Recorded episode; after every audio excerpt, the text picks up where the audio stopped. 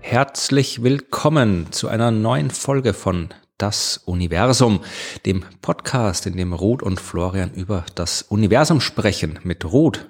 Und Florian. Und wir sind heute an einem ganz besonderen Ort. Wir sind in den weitläufigen Gemächern von Ruth. Deswegen halt auch ein bisschen so, weil das hier so, in, so schlossartig in Wien quasi, wo wir uns hier befinden, große, hohe Räume. Also die Räume sind wirklich groß und hoch hier. Ja. Und die Wände sind leer und drum halt das Ganze Es so. hilft, wenn du es so anfängst, dann spendet uns niemand mehr Geld, weil alle glauben, ich lebe in einem Schloss. es ist ein ganz normales Wiener Haus, also ein Wiener Altbau und die Räume sind halt 3,20 Meter hoch.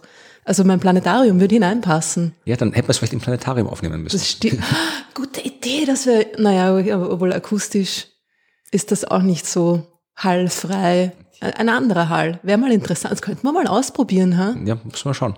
Sehr lustig. Also wenn ich alle Möbel hier rausräume, dann geht sich das Planetarium grad aus. Ja, müssen wir mal machen. Ja, bis dahin musst du irgendwie deine Wände noch mit Büchern oder Decken oder Postern oder, weiß nicht, flauschigen Tieren oder irgendwas dekorieren. Schickt Ruth bitte Tierfälle und ausgestopfte Um Tiere. Bitte nicht, bitte nicht. Schickt mir Poster. Ich habe eh schon genug Poster. Ja, Poster. habe ich ja. Ja, ja, aber Poster helfen nichts für den Klang. Äh, ich glaube, ich brauche so einen Theatervorhang, Ja, den wahrscheinlich. ich mir da irgendwie dann nur so vorziehen kann, so um mich herumziehen, so ein kleines, ein kleines Kabuff machen, Podcast-Kabuff. Ja, sowas kann man sich tatsächlich bauen und kaufen. Gibt es Bauanleitungen dafür im Internet. Ja, mit Bauanleitungen aus dem Internet habe ich immer meine Erfahrung, das könnte funktionieren. Ja, na, dann, dann, dann, ich weiß eh, ich weiß, soundtechnisch muss man da noch ein bisschen was machen, aber ich bin immer so nachlässig. Aber wie gesagt, wir sind jetzt hier und wir werden äh, mit der Situation. Und ich bin noch ein bisschen im, im, im Blindflug unterwegs, weil ich habe keine Kopfhörer auf, weil sich an, an Flo's tollem, bunt blinkenden Podcast-Terminal da meinen Kopfhörer nicht anschließen ließ. ja, weil dein Kopfhörer zu billig ist. Den, der ist von dir übrigens, gell? der Kopfhörer ist nicht von mir. Nein? Ah, das Mikro ist von dir. Das ist nicht billig, das Mikro. Billige Kopfhörer ist natürlich meiner. Das tolle Mikro ist vom Florian. So funktioniert das hier bei uns. Also spendet mir weiterhin Geld.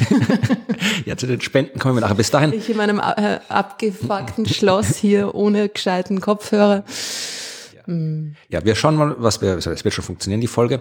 Aber wir reden noch mal kurz über das, warum wir hier sind, äh, weil wir müssen nachher dann noch zur Probe fürs Fernsehen und die haben wir auch schon vor ein paar Tagen vor Publikum geprobt. Das war deine zweite Show. Wie war's denn? War es beim zweiten Mal besser als beim ersten Mal oder schlechter? Oder ist schon alles Routine?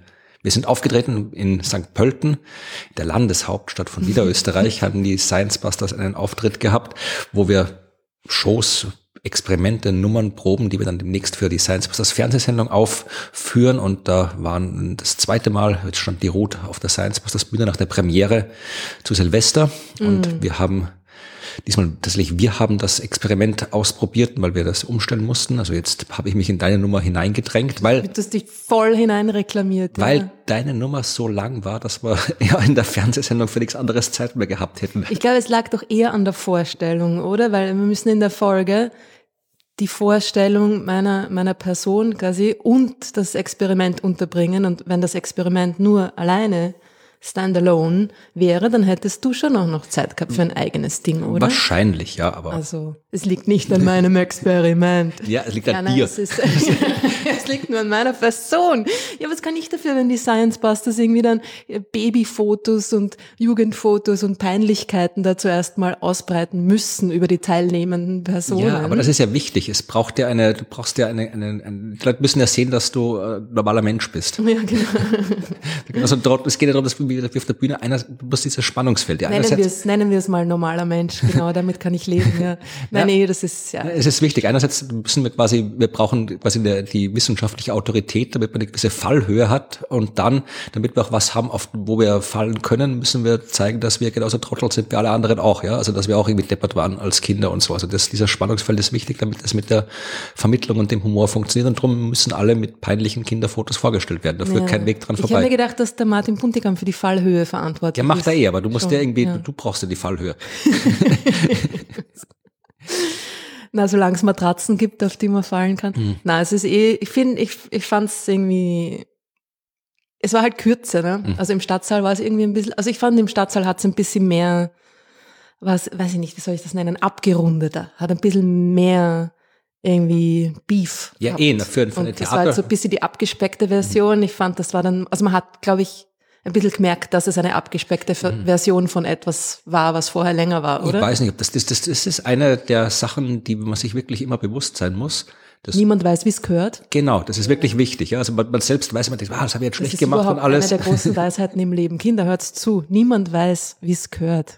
Ja, also das Publikum weiß nicht, was du machen wolltest. Das Publikum sieht nur, was du gemacht hast. Ja, also wenn ja. du dir denkst, da fehlt was, muss sich das Publikum das noch lange nicht denken. Ja, nein, nee. Aber es hat irgendwie diesmal hat's dann auch wieder so gut funktioniert. Es ist euch kein Stern runtergefallen von, ja. den, von den Galaxinos. Also ich finde, es war dann fast schon ein bisschen zu smooth. Ja, nicht zu viel verraten. sehr lang gebraucht. Nicht zu viel verraten, was passiert. Das kommt ja noch im Fernsehen. Stimmt, stimmt, stimmt, stimmt. Na, ich bin schon gespannt. Wir werden auf jeden Fall heute noch ein zweites Mal das mit dem Regisseur gemeinsam irgendwie durchgehen und dann, ja, kommt's im Fernsehen. Genau. Irgendwann im Mai oder? Ja, das wann? ist du, ja. du bist beim zweiten Aufzeichnungsblock und das ist dann kommt dann erst im, im äh, Spät, Spät. Wir werden euch auf jeden Fall auf jeden Fall vorwarnen an dieser Stelle hier, wenn es soweit ist. Ähm, ja, und wenn ihr dabei wart in St. Pölten, dann, dann, dann sagt Bescheid, wie ihr es gefunden habt. Und wenn ihr ja. dabei wart im Stadtsaal, sagt auch genau. Bescheid. Genau, es gibt ja noch irgendwie eine oder Damit ich nicht immer nur Bibeln zugeschickt bekomme, sondern auch vernünftigeres Feedback. Ja. ja. Ja. die hat jemand Bibel zugeschickt, das weiß, ja die Hörerschaft nicht. Also, mir, mir hat jemand eine Bibel geschickt, ja. Das passiert allen Leuten, die sich äh, öffentlich äußern und sagen, dass sie mit Religion nichts anfangen und nicht an den Gott glauben, dann steigt die Chance, dass einem Menschen bekehren wollen und dass man religiöse Pamphlete zugeschickt ja, bekommt. Hab eh, ich habe eh gesagt, für mich macht das keinen Sinn mit diesem Gott und Dings und für mich hat das keine Erklärungsmacht, aber das war nicht, ja. das, das war nicht irgendwie persönlich genug. Wir, war trotzdem sehr, sehr erschütternd für die Person. Mhm. Nein, es war eigentlich ein sehr nettes, ein sehr netter Brief. Also Besorgnis um meine mhm. Seele und mhm. so, was ja eigentlich was Positives ist, wenn man sich ja, um andere Leute eh. sorgt. Aber dieses Missionieren ist dann halt ein bisschen. Eh, aber das ist dann das Problem ist, dass die Sorgen haben, die äh, du nicht hast. Also die Sorge sich um was, was für dich kein Problem ist. Das stimmt. Und solange sie diese Sorge ja auch irgendwie nur so mit sich selbst ausleben, habe ich auch kein Problem damit. ja, Nein, aber das, wir werden heute ja. noch über Glauben reden und ja, dieses, Ui. das Missionarische am Glauben ist vermutlich eine der unangenehmsten Eigenschaften. Und ja, sobald man, ich bin auch schon oft äh, Opfer, Opfer ist vielleicht das falsche Wort, aber ich bin auch schon oft, äh, haben sich Leute bemüßigt gefühlt, äh, sich äh, einzumischen und sind nicht damit klargekommen, dass ich nicht das glaube, was sie glaube und haben mir dann diverseste Schriftstücke zugesandt. Also das, das Problem ist halt, ich meine, das ist ja nicht auf den Glauben beschränkt, das Missionarische. Ne? Es, es geht um, um Dinge, wo man quasi weiß, dass man Recht hat. Ja, ja da wird man dann missionarisch. Und der Glaube ist halt eins von diesen großen Dingen, wo man so glaubt, dass man Recht hat. Ja, darum auch Glaube.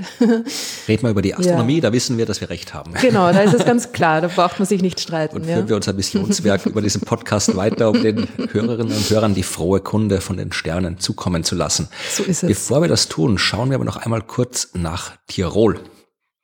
Okay. Après-Ski oder diesmal fröhlichere Nachrichten? Nein, äh, in Tirol ist äh, ein Satellit gestartet worden. Also ah, nicht ja, in Tirol, sondern aus Tirol. haben sie Vom mit dem, Gletscher haben ja, sie. Mit, mit, mit, mit dem Sessellift haben sie. Ah, schöne Bilder kommen mir da in den Sinn, aber. Nein, das war eine Nachricht, also Satelliten meine andauernd gestartet und äh, auch andere Sachen wie das James Webb Space Teleskop, das dann entsprechend aus Tirol losgeflogen. weltweite Aufmerksamkeit kriegt. Dieses Ding äh, hat vermutlich nicht ganz so viel Aufmerksamkeit bekommen, aber in Österreich natürlich schon. Es heißt Adler 1, was ich schon mal ein bisschen seltsam finde. Das ist aber sehr tirolerisch. ja, also für die, die Tirol nicht Gemse kennen. Gemse 1.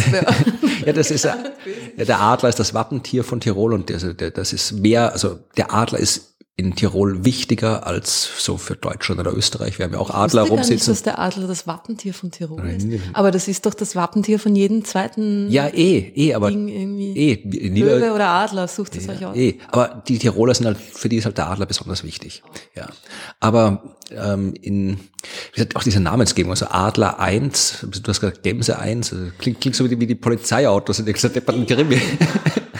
Adler 1, wir haben ein Problem mit Favoriten. Genau, nein, also in dem Fall Adler heißt. Ist es ein Akronym in Wirklichkeit? Adler, sag bloß, sag Selbstverständlich bloß. Selbstverständlich ist Adler ein Akronym. Was hättest du gedacht? Ich finde ja auch irgendwie die Zahlen, also eins, das ist dann irgendwie so, wie viele wird es da davon geben? Ich finde irgendwie, man sollte ein bisschen ambitionierter sein und gleich mit höheren Zahlen loslegen. Ich finde auch immer so Tausender gut, 2000, 3000. Ja, Adler 2000. Oder? Ja, aber wenn 2000 kannst du eigentlich nicht mehr machen, so das war bis Das liegt in der Vergangenheit, ja. klar. Na, darum muss man jetzt Adler 3000 obwohl dann fragen sich alle, was ist mit den 2999 Adlern davor passiert. Also wisst, möchtest du raten, für was Adler steht? Das soll ich einfach sagen. Adler 1 steht für Austrian Debris Detection Low Earth Orbit Reconnoiter oder Reconnoiter, weiß ich, wie man das ausspricht, korrekt.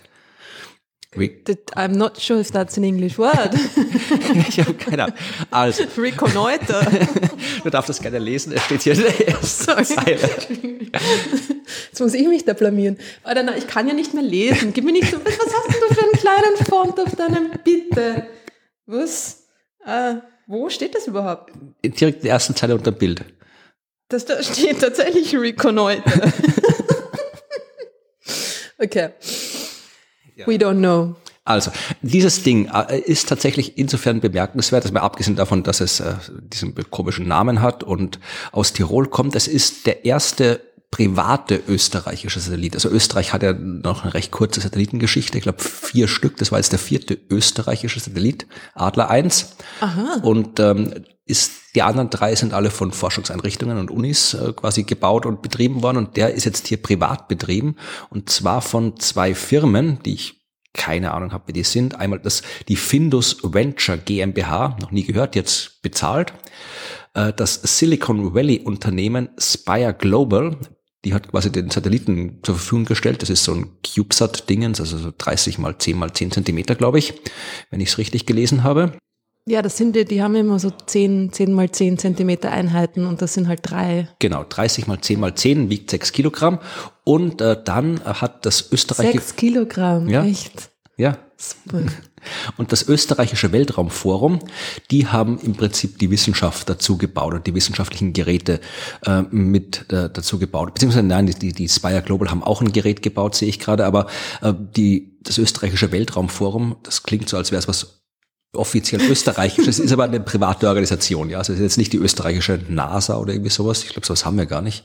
Haben wir eine Austrian? Na sicher gibt es eine ASA, eine ja? Austrian Space Agency. Was macht Well, I don't know. They exist. ich meine, ASA hat ja...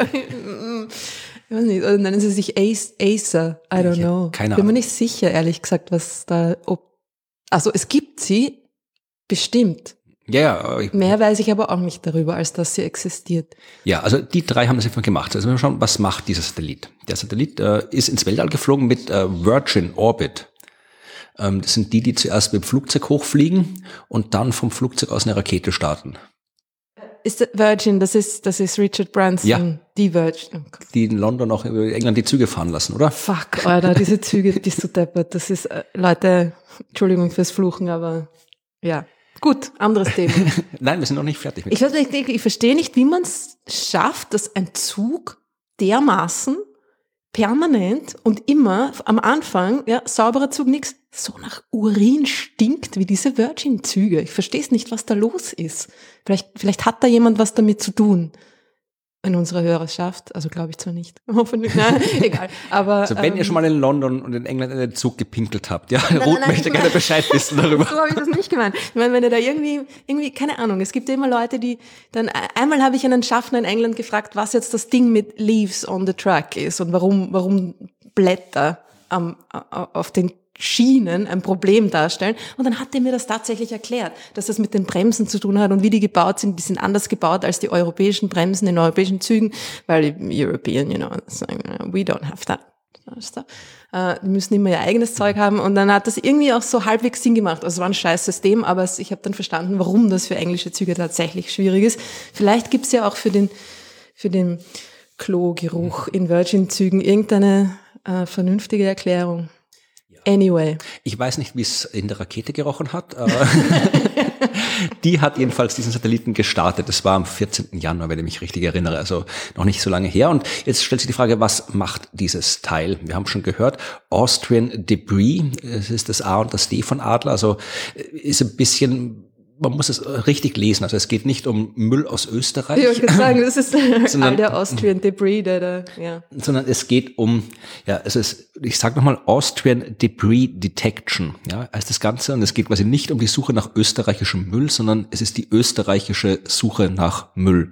In dem Fall nach Weltraummüll. Also dieses Teil ist dazu da, um den niedrigen Erdorbit nach Weltraummüll abzusuchen und zu schauen, wie viel da rumfliegt und jetzt nicht die großen Trümmer, sondern wirklich die ganz kleinen winzigen Dinger, die man von der Erde aus nicht ganz so einfach äh, bestimmen kann, weil ich kann mit Laser und Radar äh, von der Erde aus ganz, Laser glaube ich nicht, ähm, aber weiß nicht, warum ich Laser gesagt habe, aber mit Radar, vielleicht auch mit Laser, ich bin jetzt nicht so der Experte, aber mit Radar kann man auf jeden Fall die größeren Trümmer alle tracken. Also das äh, kann man alles gut im Griff haben, beziehungsweise sehen, wo es ist, aber so wirklich so, ja, winzigste Mikrometeoriten, wenn irgendwie zum Beispiel, ja, äh, irgendwelche Treibstofftröpfchen äh, rausfliegen und gefrieren oder wenn von irgendeinem Sonnenschutzschild oder von der Solarpanel irgendwas abblättert oder Farbsplitter von irgendeiner Rakete oder sonst was. Also wirklich so klein Zeug, das da rumfliegt und alles, was da oben rumfliegt, fliegt halt sehr schnell rum und kann durchaus auch schädlich sein. Vor allem äh, auch jetzt nicht unbedingt kann spontan schädlich sein, wenn du als Astronautin da jetzt draußen rumfliegst und dann trifft dich ein kleines Teil mit ein paar Dutzend Meter pro Sekunde auf deinen ähm, Raumanzug, kann das gefährlich sein, aber es kann auch einfach so äh, als Art Erosion gef äh, gefährlich sein, wenn dann im Laufe der Zeit irgendwelche ja, Oberflächen abgetragen werden oder so. Also es ist schon so aller Sandstrahler. Ne? Genau. Mhm. Also es ist schon interessant, Bescheid zu wissen. Und dieses Ding, ja, im Wesentlichen äh, fliegt's rum und es hat ein Radar eingebaut, mit dem wird's was messen und es hat ja ähm, einen, einen Aufpralldetektor. Also es fliegt ein bisschen rum und dann schaut man, wie viel ist draufgeclasht, während das da durch die Gegend geflogen ist. Ah, verstehe. Ja, also das ist der Sinn und Zweck dieser Mission. Und, und was machen Sie dann mit dem, mit dem Wissen, wie viel da drauf geclasht ist? Ich weiß nicht, vermutlich veröffentlichen. Statistische Analysen, wie wahrscheinlich es ist, dass einen so ein kleines Ding irgendwie wahrscheinlich und mit welchen Geschwindigkeiten die so daherkommen und. Ich gehe davon aus, ich meine, es ist vermutlich einfach nur mal gut zu wissen, dass man weiß, was da rumfliegt. Ich meine, nehmen an, das ist, das wird jetzt keine, die werden nicht die allerersten sein, die das machen. Gehe ich mal nicht davon aus, dass das noch nie jemand vorher, noch nie jemand vorher drauf gekommen ist, sowas zu messen. Aber ja, zumindest jetzt misst halt auch mal Österreich. Ja, na eh cool. Warum auch nicht? Ja, eben, warum auch nicht? Also das ist Adler 1, der ist gestartet und sollte Adler 1 äh, noch irgendwas Beeindruckendes machen im Laufe der nächsten Monate oder Jahre, dann werden wir davon berichten. Ja, mal schauen, ich war sogar schon mal im, im österreichischen Weltraumforum in Innsbruck. Da habe ich schon mal die Leute getroffen. Ist das nicht dort. in Graz? Nein, es ist in Innsbruck. Oh. Du meinst das, äh, das, das äh, Institut für, ach Gott, wie heißt denn das, von der Akademie der Wissenschaften, das äh, Weltrauminstitut, das ist in Graz. Ah. Aber das gehört zur, zur Akademie der Wissenschaften. Nein, das österreichische Weltraumraum ist in Graz. Da gibt's einen... Die, die in, in Innsbruck. Ach, ja, meine Güte. das ist in Innsbruck, ja. Und da war ich schon mal, waren wir mal eingeladen und da, die bauen auch Raumanzüge. Da machen sie doch auch diese, diese Mars-Analog-Astronauten, äh, wie sie genau. es nennen. Die machen immer so einmal im, Mars machen, genau. Simulationen, ja. Genau, das machen sie so einmal im Jahr oder alle paar Jahre, dann meistens auf so einem, in der Wüste oder auf einem Gletscher laufen sie rum und die entwickeln da irgendwie Raumanzüge, also so Test genau, Raumanzüge. Ein Raumanzug-Testprogramm, ja. Genau, mit denen laufen die, ich glaube, die haben auch ein Akronym AMAD oder wie so nicht mhm, heißen ja, die, die genau. Raumanzüge. Ja. Ja, ja, da war doch letztens, in, das letzte Mal war es in, in Israel, glaube ich, oder? Irgendwie sowas in der Wüste, ja. Ja nur dunkle Erinnerungen, dass ich da mal was gelesen habe und mir gedacht habe, na, eh cool eigentlich. Man, man hat das irgendwie nicht so im Schirm. Dass, Österreich ist eigentlich recht aktiv, was so Weltraum. Ja, bis auf die ASA, von der hört man nichts. ich weiß gar nicht, ob sie überhaupt ASA heißt. Das habe ich mir nur ausgedacht. Ja, vielleicht können sie bei Aber es gibt, die, es gibt die Austrian Space Agency auf jeden Fall. Das, das, das, ja. Genau. Wir werden, äh, wenn wir mehr herausfinden, äh, reden wir beim nächsten Mal nochmal. Wir machen mal eine Exkursion zur ASA, auf der Suche nach der ASA. Das hört sich nach einer Fortsetzungsserie an. Ja, ja, schau ja und das, so mehr Einleitungsthemen habe ich gar nicht. Jetzt kommen wir gleich zum Hauptthema. Und ähm, ich habe tatsächlich äh, einen Artikel aus einer Zeitschrift mitgebracht. So aber es ist nicht die Art von Zeitschrift, mit der wir uns normalerweise beschäftigen. Ich habe diese Zeitschrift sogar in echt mit. Ich muss mal hinter mich greifen. Ja, nein. Das hast du hinter meinem Polster da ganz gut versteckt. Nein, ah, nein, ist doch nicht so gut versteckt. Jetzt habe ich sie. Ja. Na, ich bin gespannt. Es ist diese Fachzeitschrift. Ui! Astrological Journal. Das ist ja was sehr interessant, noch nie gesehen. Ja, ich auch nicht. Ich habe das zufällig mal im Internet gesehen. Das ist äh, die das das äh, Journal der International Journal of the Astrological Association. Und es ist das Astrological Journal. Das ist ja so eine astronomische Entschuldigung, astrologische Entschuldigung. Ja, astrologische Fachzeitschrift vermutlich. Und ähm, da ich habe die gekauft wegen der es ist die Ausgabe von Juli, August 2021. Also ich habe das tatsächlich äh, in einem Geschäft erworben. Ja, tatsächlich, weil ich habe, ich zeige gleich, warum ich es erworben habe. Also online gibt es gibt eine Homepage, aber du findest die Texte da, den Volltext nicht online. Darum habe ich das wirklich bei denen dort bestellt für 6,95 Pfund habe ich mir das. Die. Ja, aber ähm, es geht um die Geschichte, die hier als als Titelstory angepriesen ist. Alien Zodiacs. How will we construct horoscopes on exoplanets? Nice. Also da ist ein Artikel drin, wo drüber geschrieben, geredet wird, wie man Horoskope auf dem Planeten anderer Sterne erstellt. Und das habe ich gedacht, das Dafür gebe ich den Typen die sieben Pfund, die sie da haben wollen und zahle das Porto, den Zoll auch noch dazu, weil das möchte ich gerne wirklich wissen, was sie da drüber erzählen. Und habe gedacht, es ist ein schöner Anlass, um mal über Astrologie zu reden in unserem Podcast, was wir noch nicht getan haben bis jetzt, wenn ich mich richtig erinnere. Ja, weil es ja auch ein wissenschaftlicher Podcast ist. Ja, eh, einerseits hast du absolut recht, aber man muss sich, wenn man Wissenschaft kommuniziert, finde zumindest ich auch mit dem beschäftigen, was so tut, als wäre es Wissenschaft, aber keine ist. Mhm. und was der Wissenschaft aktiv feindlich entgegensteht. Und äh, das eine oder das andere, beziehungsweise manchmal auch beides, trifft auf die Astrologie definitiv zu. Und ähm, es ist auch, äh, Astrologie ist auch interessant, Astrologie ist ja auch spannend, die hat ja historisch eine große Bedeutung für die Menschen, für die Geschichte der Astronomie, für die Wissenschaft genauso. Also es ist jetzt nicht verwerflich, sich mit Astrologie an sich zu beschäftigen. Ja, also wenn man es auf die richtige Art und Weise tut. Ja, ja. Also Astrologie ist ein absolut äh, relevantes Thema und ich habe mich in den letzten Wochen ein bisschen damit beschäftigen müssen. Ja, gut, müssen habe ich gar nichts. Also das habe ich keiner dazu gezwungen, aber ich habe mich bemüßigt gefühlt, mich wieder intensiver mit der Astrologie auseinanderzusetzen, aufgrund diverser medialer Unstimmigkeiten, will ich es mal nennen. Aber über die können wir später reden. Davor möchte ich dir nicht vorenthalten, was jetzt in dieser Zeitschrift drin das steht. Ein dickes Heft, Leute, das müsst ihr euch geben, dieses Astrological Journal. Wie viele Seiten hatten das? 50? Mehr? Na, 71. 71. Es ist eine ist schöne ein Buch. Ja, es ist, man, es ist auch viel Werbung drin natürlich. Also mm für hier Astrologieprogramme, für Android-Apps. Also gleich, es gibt hier, also ihr hört mich da jetzt blättern, weil ich das wirklich hier als Hardcopy vor mir habe. Äh, gleich die erste Werbe, ganzseitig, die erste Werbung ist von der Dwarf Planet University. Nice! Was sind das für geile Logos? Du kannst hier äh, Diplome da, machen von der cool. Dwarf Planet Astrology Diploma und da gibt's alle Zwergplaneten und die stehen alle für verschiedene ja, astrologische und Konzepte. Wer ist Ixion? Noch nie gehört. Ist das auch ein Zwergplanet? Ja, das sind alles diese Kuipergürtelobjekte da draußen. Also ah. ich glaube, es sind kein offizieller Zwergplanet, aber da nimmt die Astrologie sowieso nicht so genau. Merkt was aber auch schon gleich am Namen, oder? Ixion. Das klingt schon so esoterisch, finde ich irgendwie. Also die offiziellen Zwergplaneten sind Eris, Ceres, Quaoar, Makemake und Haumea. Das sind die von der IAU offiziell anerkannten Zwergplaneten. Aber die anderen, wenn die, ich möchte das nicht über Zwergplaneten schimpfen, über das Konzept, aber wenn die IAU das Konzept ernst nimmt, ich halte das Konzept der Zwergplaneten sowieso für Quatsch und verlinke in den Shownotes einen ausführlichen Text, warum das so ist. Aber wenn die IAU dieses Konzept, dass sie halt meiner Meinung nach fälschlicherweise eingeführt hat, wenn sie es zumindest ernst nehmen würde, dann hätten wir auch jede Menge andere Objekte mittlerweile als Zwergplaneten definieren müssen und da würde dann Ixion dazugehören oder Varuna oder hier Gong Gong, finde ich auch sehr schön. Ja.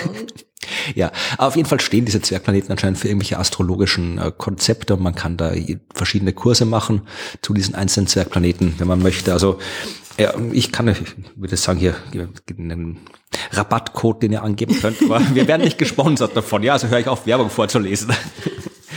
Da, aber schau hier, es gibt einen Esoterik-Podcast. Ja, oh. da, wirklich, sowas gibt's. Ja, natürlich. Ungewöhnlich. Ja.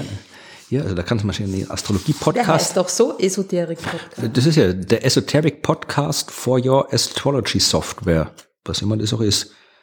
Okay. Ja. Vielleicht besprechen Sie da die besten Anscheinend. Ähm, Programme. Ja, Also es gibt hier, es ist, fängt ja an, zum Beispiel hier da ist die, die, der Leitartikel, da geht's um das Problem, wie man rausfindet, wann die Leute geboren sind, weil die wollen das ja nicht immer sagen oder wissen es nicht oder sagen was Falsches. Und dann muss man sich irgendwie astrologisch sehr stark anstrengen, um rauszufinden, wann zum Beispiel Mariah Carey geboren ist. Ja?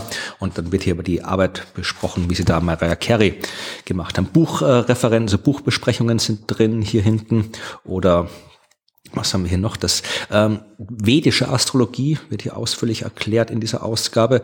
Es gibt hier noch, oh, da schau hier, äh, Horoskope von 19th Century STEM Female Pioneers, von so horoskopische astrologische Analysen von Ada Lovelace und Marie Curie. Nein, rotieren in ihrem Grab. Ja, wahrscheinlich, ja. Ja, also äh, ich will jetzt nicht die ganze Geschichte, das ganze äh, Heft hier durchbesprechen, sondern Hat es dir eine Geschichte in dem Journal besonders angetan? Genau, ja, nämlich das, was ich von dieser Titelgeschichte, die heißt ah. The Challenge of Exoastrology. Exoastrology. How, how would we construct horoscopes on other planets? Und das ist von einem gewissen Ray Gress oder Gressy, wie auch immer, geschrieben. Und was ist er? Er ist Editor, Associate Editor von The Mountain Astrologer Magazine und hat sieben Bücher geschrieben, unter anderem The Waking Dream Under a Sacred Sky und Science of the Times. So, also das sind seine Referenzen. Und es ist ja, wenn wir jetzt mal, bevor wir dann in den Text hineingehen, prinzipiell eine äh, im, im Rahmen dessen, was wir besprechen, relevante Frage. Ja, also wenn wir die Astrologie, so wie sie auf der Erde existiert, als gegeben nehmen, dann müssen wir auf jeden Fall mal festhalten, dass die Astrologie strikt, streng und per Definition geozentrisch ist. Mhm. Also wer sich ein Horoskop anschaut, das Horoskop ist ja eine schematische Darstellung des Himmels und auf dieser schematischen Darstellung des Himmels ist die Erde unbewegt im Zentrum und alles bewegt sich rundherum, weswegen eben auch die Sonne, der Mond überall als quasi astrologische Planeten gelten, die in verschiedenen Himmels, äh, in verschiedenen Häusern stehen können, in verschiedenen Sternzeichen stehen können, was ja real nicht der Fall ist, weil da bewegt sich die Erde und die Sonne steht in der Mitte im heliozentrischen Weltbild. Aber die Astrologie ist per Definition und von ihrer Konzeption sehr geozentrisch. So, das war lange Zeit okay, aber mittlerweile leben wir in einer Zeit, wo es möglich ist, dass Menschen andere Himmelskörper betreten. Am Mond sind wir schon rumgelaufen und theoretisch ist es nicht auszuschließen, dass wir irgendwann auch nochmal zum Beispiel am Mars rumlaufen. Was macht jetzt einer, der am Mars steht und gerne ein Horoskop erstellen möchte? Ist jetzt nicht die drängendste Frage vermutlich, aber. Naja, aber das ist ja, das ist ja noch einfach, weil das ist ja in der gleichen Ebene. Na, das, was du willst, ist ja, dass quasi von dem Punkt aus projiziert die, die Ebene des Sonnensystems an den Himmel und dort sind die Sternzeichen und dort bewegt ja, sich Sonne ja. und Planeten durch und diese e-, Ebene wäre von anderen Planeten in unserem Sonnensystem ja noch die gleiche. Aber dann geben wir vielleicht doch im Artikel, weil es ist tatsächlich ein Problem. Ja? Also es sind hier in diesem Artikel sind eins, zwei, drei, vier, fünf ähm, sieben äh, Herausforderungen angegeben und eine davon ist tatsächlich hier ähm, die Gut, mit dem Mond hast du ein Problem, wenn es am Mars sitzt, aber da musst halt Nein, du hast am Mars auch ein Problem, weil äh, die Erde gibt's nicht im Horoskop. Du hast nicht die Erde im Schützen stehen oder sowas. Das kommt nicht vor, aber du hast den Mars im Schützen stehen. Wenn du aber auf dem Mars bist, dann steht dein Mars nie im Schützen. Dann steht die Erde irgendwo und du weißt jetzt nicht, äh, was tue ich jetzt mit der Erde? Was ist die astrologische Bedeutung von der Erde? Verstehe. Weiß man nicht. Ja, stimmt. Ja, oder dann sagt er hier, also vergehen wir es vielleicht der Reihe nach durch, das ist vielleicht interessanter, ja. Also es Gut, aber bei anderen Sonnensystemen hast du noch ein ganz ein anderes Problem, weil da da ist ja alles anders. Genau, ne? Das sind Zumindest in unserem Sonnensystem hast du dann nur den Planeten, auf dem du bist, quasi nicht mehr in Projektion vorhanden und aber da stattdessen dann die Erde. Gut, da muss man sich dann was mit der Erde überlegen und dem Mond, weil der dann weg ist quasi. Ja, nimm, aber sonst. Nimm die unter Anführungszeichen Forschungsergebnisse nicht vorweg.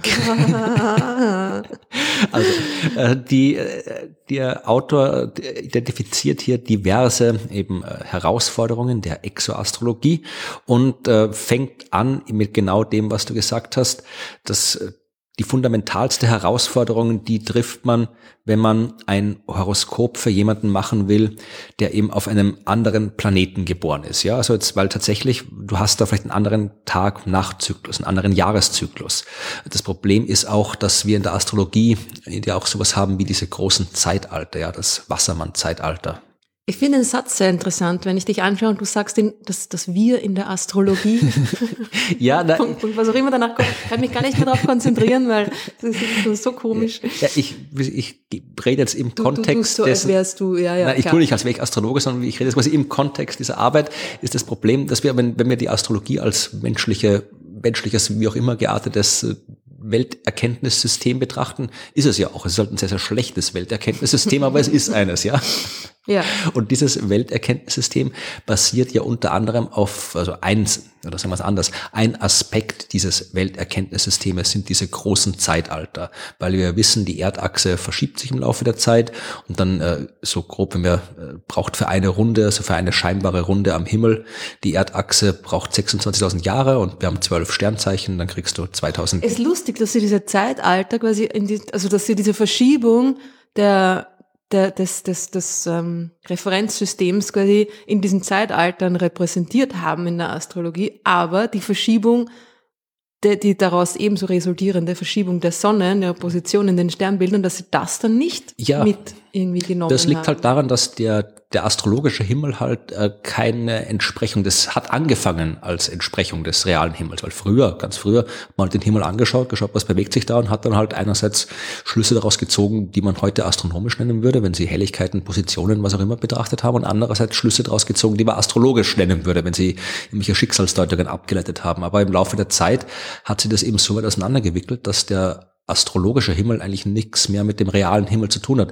Die astrologischen Sternzeichen, die sind ja äh, nicht identisch mit den astronomischen Sternbildern im Himmel. Es gibt zwar zwölf Stück, die den gleichen Namen haben, also es gibt ein Sternbild Jungfrau, es gibt ein Sternzeichen Jungfrau, aber die sind äh, nicht identisch. Also die Sternzeichen der Astrologie sind alle gleich groß.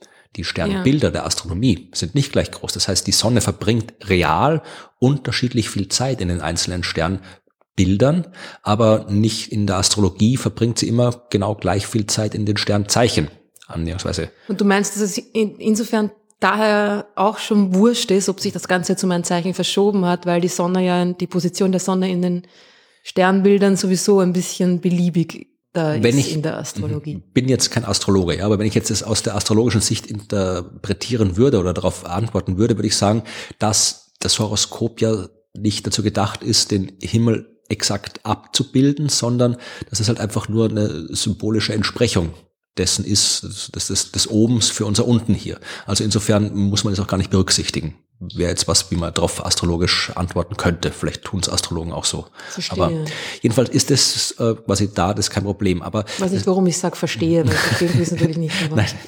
aber wie gesagt, also hier äh, wird auf jeden Fall diese Sache mit diesen großen Zeitaltern, ja, also dass die, äh, was ich, wenn man so will, der Koordinatenursprung sich aufgrund der Bewegung der Erdachse alle 2000 Jahre in einem anderen Sternzeichen befindet. Das ist dann das, das Wassermann-Zeitalter und das Fische-Zeitalter. Ich glaube, das Fische-Zeitalter war zuerst und dann kommt das Wassermann-Zeitalter. Es kann sich übrigens keiner einigen, wann das Wasserzeit mal, wann das Wasserzeit Wassermann-Zeitalter. Ja, ja, es ist wieder. Ist das schon wieder so ein U-Boot, Rettungs-U-Boot?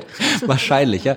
Es ist, herrscht auch keine Einigkeit darüber, wann das Wassermann-Zeitalter begonnen hat oder beginnen wird. Es hat in den 70er Jahren den berühmten Hit aus dem Musical Hair, The Age of Aquarius. Das hat man damals schon gesagt. Jetzt fängt's an, hat's angefangen. Es gibt welche, die sagen, es hat schon viel früher angefangen. Es gibt welche, die sagen, es kommt erst. Also das Wassermann-Zeitalter hat schon oft angefangen und wird noch öfter anfangen. Aber die Sache ist, das hängt massiv von der speziellen Ausrichtung der Erdachse ab. Das heißt, wenn du auf einem anderen Himmelskörper bist, wo die Achse anders ausgerichtet ist und äh, die sind anders ausgerichtet, es gibt keinen physikalischen Grund, warum Planetenachsen irgendwie einheitlich ausgerichtet sein sollten. Das ist rein dem Zufall der äh, chaotischen Vorgänge der Planetenentstehung äh, geschuldet, wie die Planetenachsen ausgerichtet sind und wie sie schwanken und ob sie schwanken. Ja, also wenn du jetzt eine Planetenachse hast, die zum Beispiel nicht wie die von der Erde, wie viel sind es, 23,5 Grad aus der Senkrechten geneigt ist, sondern halt nicht geneigt ist, dann gibt es überhaupt keine Zeitalter, weil dann schwankt die Erdachse auch nicht. Und da, Langweilig.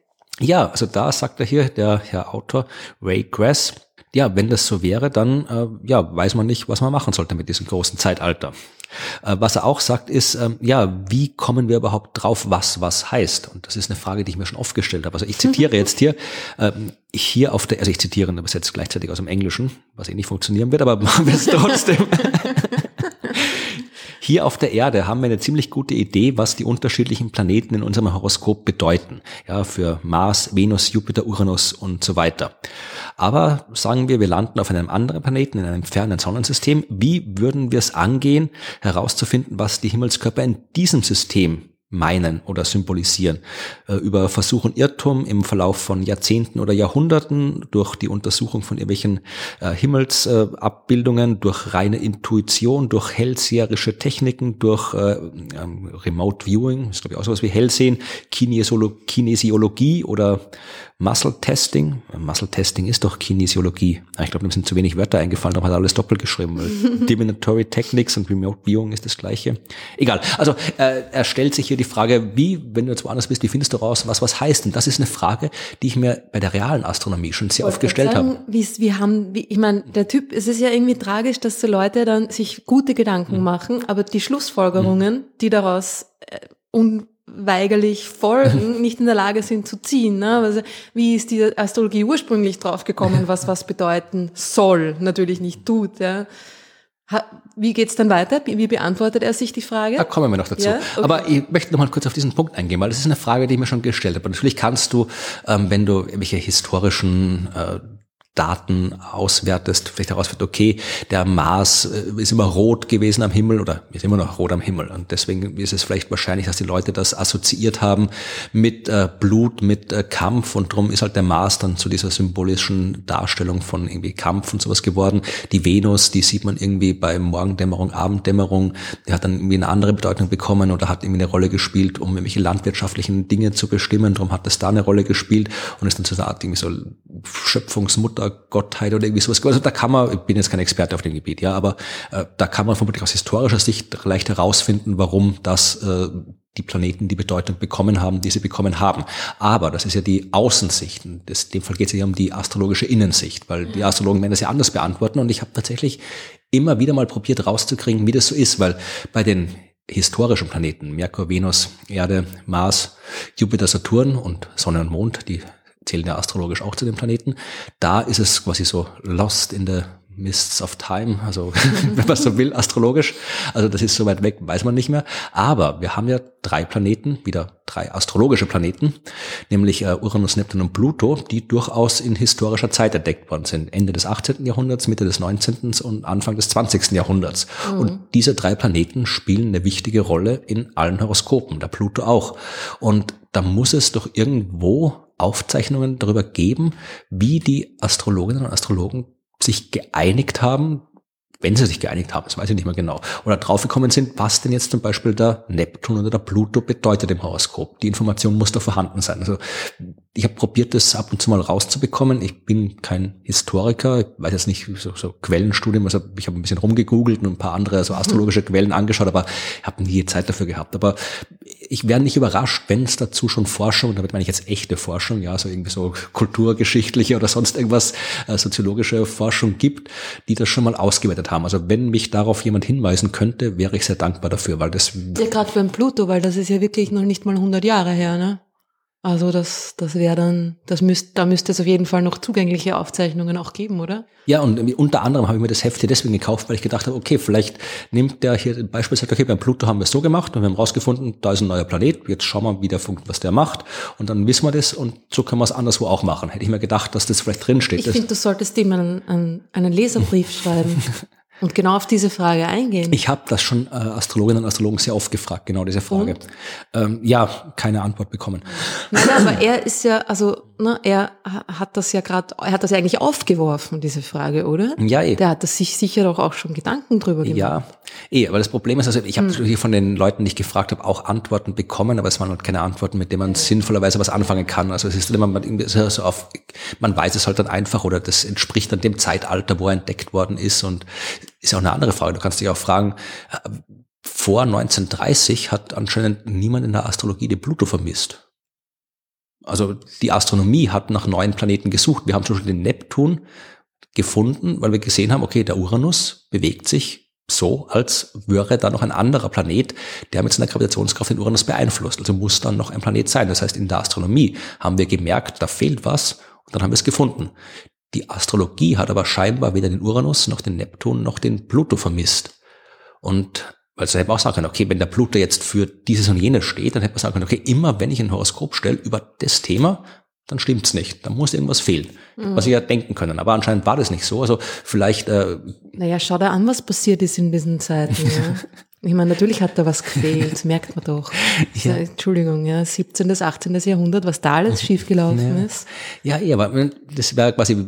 Hätten die depperten Astronomen diese Planeten früher entdeckt, dann hätten die Astrologen schon früher gewusst, was genau schief geht. Ja, aber das ist zum Beispiel wieder eine der Antworten aus der astrologischen Binnensicht, dass man eben den Planeten erst dann entdeckt, wenn er relevant wird. Das heißt, das, was Pluto anzeigt im Horoskop, war vor Entdeckung von Pluto einfach nicht relevant, weil halt die Welt einfach noch nicht so weit war. Ja, also das irgendwie die Welt hat sich halt zu einem gewissen Punkt entwickelt und dann von dem Moment an brauchte die Welt halt die astrologische Information, die Pluto so, bereitstellen kann. Das ist auch eine interessante Sichtweise. Das heißt, es hat gar nichts gefehlt Welt. Genau. Das ist es, mich fasziniert, diese, diese Sichtweise, wie man sich selbst und seine eigene Position im Universum so massiv und willentlich überschätzen kann und damit zufrieden sein kann, dass man so eine wichtige Bedeutung im Universum hat. Mich würde das so fertig machen, wenn ich so wichtig wäre, dass es irgendwie, oder ich mal als, jetzt nicht nur ich, aber wir als Menschheit so wichtig wären für alles. Ich meine, das ist doch ur, bedrückend, oder? Ja, finde ich auch. Also ja. Ich finde das von dem her finde ich die Astrologie auch wahnsinnig interessant, wie das, wie Leute das so äh, angehen können mit diesem, mit diesem Mindset, ne? Das, das, dieses eben dieses Geozent, nicht nur geozentrische, sondern wir-zentrische. Anthropozentrische. An, ja, Dankeschön. ich wusste der ganzen Wort. Genau. Wie man das irgendwie so, wie, wie man dann mit so einem, mit so einer Weltsicht quasi zufrieden, beruhigt leben kann. Ja, aber dieses, dieses, äh, dieser Artikel ist quasi eine einzige Übung in sich selbst ja. wichtig nehmen oder halt feststellen. Was dass, hat er noch für Probleme ja, identifiziert? Ja, dass zum Beispiel, wenn du äh, auf einem anderen Himmelskörper in einem anderen Sternensystem bist, natürlich auch andere Sternbilder siehst und du diese äh, Zwölfteilung des Sternenkreises, also die zwölf Sternzeichen, die ja, wie es auch hier drin steht, archetypisch erscheinen. Also die zwölf ist ja auch symbolisch eine wichtige Zahl und die erste. Der arme Schlangenträger, wirklich. Ja, gut, die Schlangenträgergeschichte müssen wir die auch noch ausbreiten hier, aber äh, es ist halt, die zwölf ist generell eine wichtige Zahl in allen, die zwölf Apostel und so weiter. Also die taucht halt überall sehr symbolgeladen auf. Ja, ist auch eine super Zahl. Also. Eh, aber es schreibt er doch hier, uh, it would, um, would the seemingly archetypal twelve-fold division we use to divvy up our own sky apply there as well? Also ist, kann man. Yeah, well, you would find one if you would look for it, I'm sure. ja, äh, was ich auch interessant fand, das ist war einer der Aspekte der Astrologie, die mir noch nicht so bekannt war. Ähm, die Natur des Sterns. Ja, also die Sonne spielt auch in der Astrologie eine wichtige Rolle. Und er fragt sich, äh, wäre die Astrologie anders, wenn wir einen anderen Stern hätten? Ja, also was würden andere Sterne symbolisieren? Ja, wenn die Sonne jetzt, wenn wir jetzt einen roten Stern hätten oder einen blauen Stern zum Beispiel. Oder äh, anscheinend gibt's ähm, astrologische Meinungen und Lehren, die sagen, äh, die, die sich auch Sterne beschäftigen. Man glaubt immer, Astrologie beschäftigt sich mit Sternen, tut sie aber nicht. Die tauchen nur Planeten auf. Also die Sterne sind als Sternzeichen Hintergrund, aber ansonsten tauchen Sterne eigentlich kaum auf in der Astrologie. Aber äh, auch da gibt's äh, welche, die bisschen ich muss sagen, weiterdenken. Astero, Ast Asterologen, Astrolo, Astero-Astrologen könnte man die dann nennen. Ja, ich weiß nicht, schon, es gibt auch welche, die haben Asteroiden mit drinnen, also du müssen schauen, wie das dann sich äh, äh, verhält mit der Namensgebung. Aber tatsächlich gibt es halt auch äh, Astrologie, die sich mit der Bedeutung von Sternen beschäftigt. Das ist, dürfte eher eine Minderheitengeschichte äh, sein, aber sie gibt und er schreibt hier zum Beispiel Aldebaran. Ja? Aldebaran is believed to possess a more violent or conflicted vibration. Ja, also Aldebaran ist ein bisschen... Warum ein bisschen, sagst du eigentlich immer Aldebaran? Ich sag Aldebaran. Ja, ich sag Aldebaran. also hier tatsächlich heißt's Alderbaran, ist hier geschrieben. Oh? Aldebaran. Also ist noch Der böse Bruder von Aldebaran. ja. Aldebaran. Ja, egal, Aldebaran. aber der steht anscheinend für ja, Gewalt und Konflikt. Speaker ja, ist so ein bisschen netter, Benefic Flavor. Regulus ist doch im Löwen, oder? Mhm. Ja, der ist äh, Associate oh, mit Energien, Energies of Great Power. Ja, ja na, weil, weil Regulus, weil das auf Latein irgendwie ja, König, ja. der Regierende, der und Königliche. Sudden Downfall. Ja, also große Macht und schneller Sturz Ach, ist der Regulus. Sowas. Das ist, so, ein, das ist so ein Zufall, wie das wirklich ja. alles zusammenpasst. Ja, und jetzt stellt sich ja die Frage. So als hätte sich's wer ausgedacht. Ja, oder dann natürlich ist ja auch schon, also äh, er fragt sich auch, was wäre, wenn wir auf äh, Tatooine wohnen würden, ja, wo wir zwei Sterne haben. Was wäre dann, wenn die Sonne, die eine Sonne in dem einen Haus steht, die andere Sonne im anderen ein, Haus? Ein, ein, ein, ein Freigeist, der Typ. Ja. Ein großer Denker. Genau, da man hier, äh, genau, was wäre hier durch die Angst? Aber wirft er nur Fragen auf oder sagt er dann ja. endlich auch mal was ich dazu? will die Spannung aufrechterhalten. Äh, es geht aber, die Frage ist die Anzahl der Planeten, ja. Was wäre in einem Planetensystem, wo nur drei Planeten rumlaufen, ja, oder 20 Planeten? Und das hat tatsächlich eine schöne historische Anekdote, nämlich äh, als Galileo Galilei die äh, Monde von Jupiter entdeckt hat da hat, ich glaube, es war Kepler, hat sehr schön ähm, in dem Kontext eine schöne Idee gehabt, warum es die gibt. Weil das war ja tatsächlich was, was man sich damals gefragt hat. Äh, weil wie Galilei äh, das Teleskop erstmals benutzt hat, um zum Himmel zu schauen, hat er natürlich mehr gesehen. Er hat ganz viele Sterne gesehen, die man mit freiem Auge nicht sehen können. Hat unter anderem auch die Jupitermonde gesehen, die man mit freiem Auge nicht sehen kann. Und das haben ihm die Leute oder manche Leute nicht geglaubt. Die mhm. haben gesagt, das, die gibt's nicht. Das ist ein optischer Effekt in einem Teleskop oder sowas. Ja, die gibt's mhm. nicht wirklich, weil sie gesagt haben, warum sollte der Schöpfer Himmelskörper erschaffen, die mit den vom gleichen Schöpfer geschaffenen Augen nicht sichtbar sind? Warum sollte er das machen? Also es war damals ein durchaus logischer, logisches Weil Argument. eine gemeine Sau ist. du wirst wieder Briefe voller Bibeln kriegen.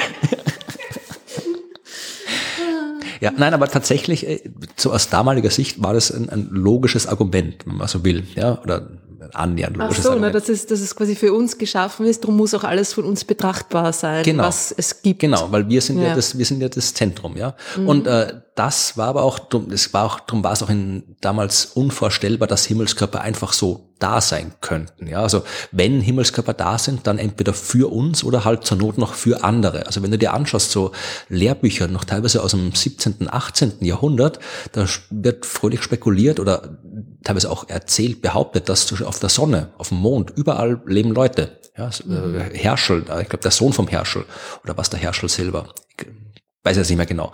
Aber hat auch, der war fest davon überzeugt, dass auf der Sonne Leben existiert, dass die Sonne eine feste Oberfläche hat und nur halt, sie leuchtet halt, weil da halt helle Wolken rundherum sind die halt leuchten.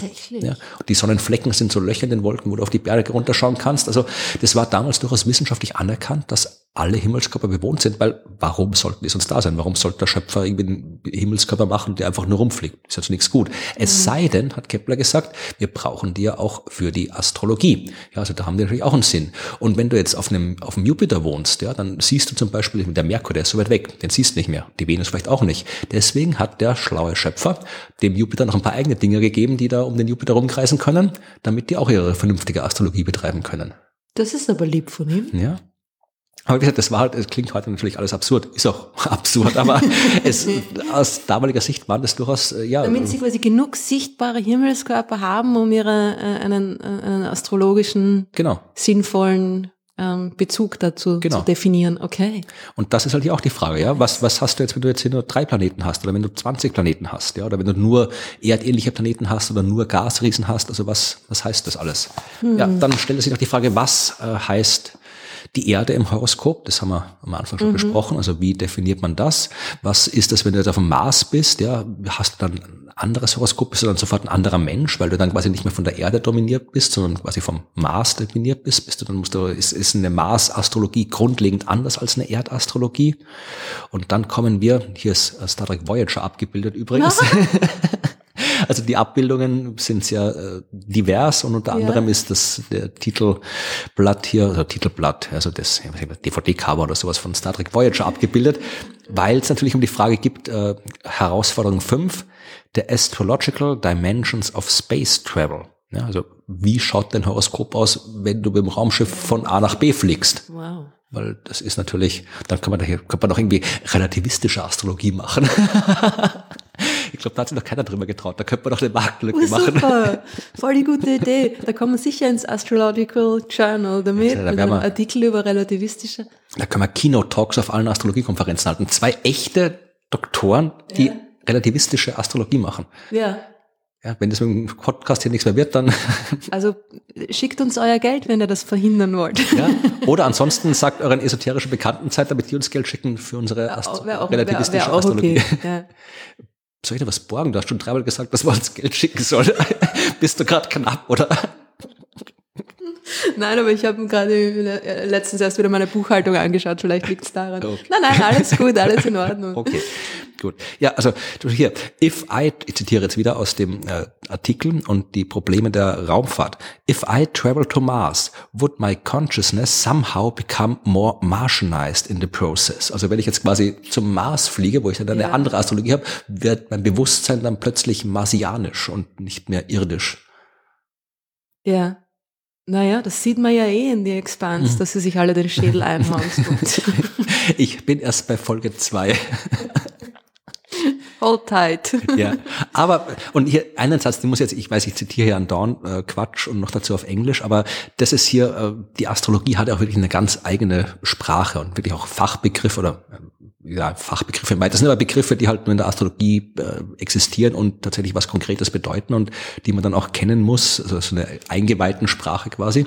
Mhm. Und die finde ich halt immer sehr, sehr schön, vor allem, weil sie dann immer so den Anschein von, von ja, harter Wissenschaft erweckt, aber gar nicht ist. Und hier ist ein so ein Satz. If I traveled to Mars when transiting Jupiter was conjoining my natal Mars, would it turn out different if Uranus had been squaring my Mars at the time instead? Yeah, well, that's a very good question.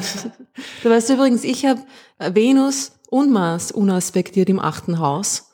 Echt? Ja, das ist schon, sowas schon mal untergekommen. Wenn ich das vorher gewusst hätte. Ja, ich habe keine Ahnung, ich weiß nicht, was mein Aszendent ist. Ich vergesse immer, wann ich geboren bin, urzeitmäßig. Das ist witzig, ich habe irgendwie Astrologinnen und Astrologen, die sind ja so wahnsinnig fixiert drauf, dass sie, sobald du mit denen zu tun hast, näher, wollen sie dir sofort ein Horoskop stellen. Also die müssen mhm. immer sofort wissen, irgendwie, was du bist, damit sie sofort sagen können, warum du so deppert bist, wie du bist. Ja. ja, ja. Und äh, ich, früher habe ich mir noch öfter mit Astrologen rumgestritten. In dem Fall waren es dann wirklich Astrologen. Und die wollten natürlich auch immer alle ständig mein Horoskop äh, äh erstellen und haben mich genervt, wann ich geboren bin. Und das ist mir irgendwann so den, ich weiß es wirklich nicht. Ja. Also meine Mutter hat es mir schon ein paar Mal gesagt, ich vergesse es immer wieder. Also Uhr, mein Tag weiß ich schon, ja, urzeitmäßig. Aber äh, ich habe dann einfach irgendwas erfunden, glaube ich, was habe ich gesagt, 10.31 Uhr oder sowas habe ich gesagt.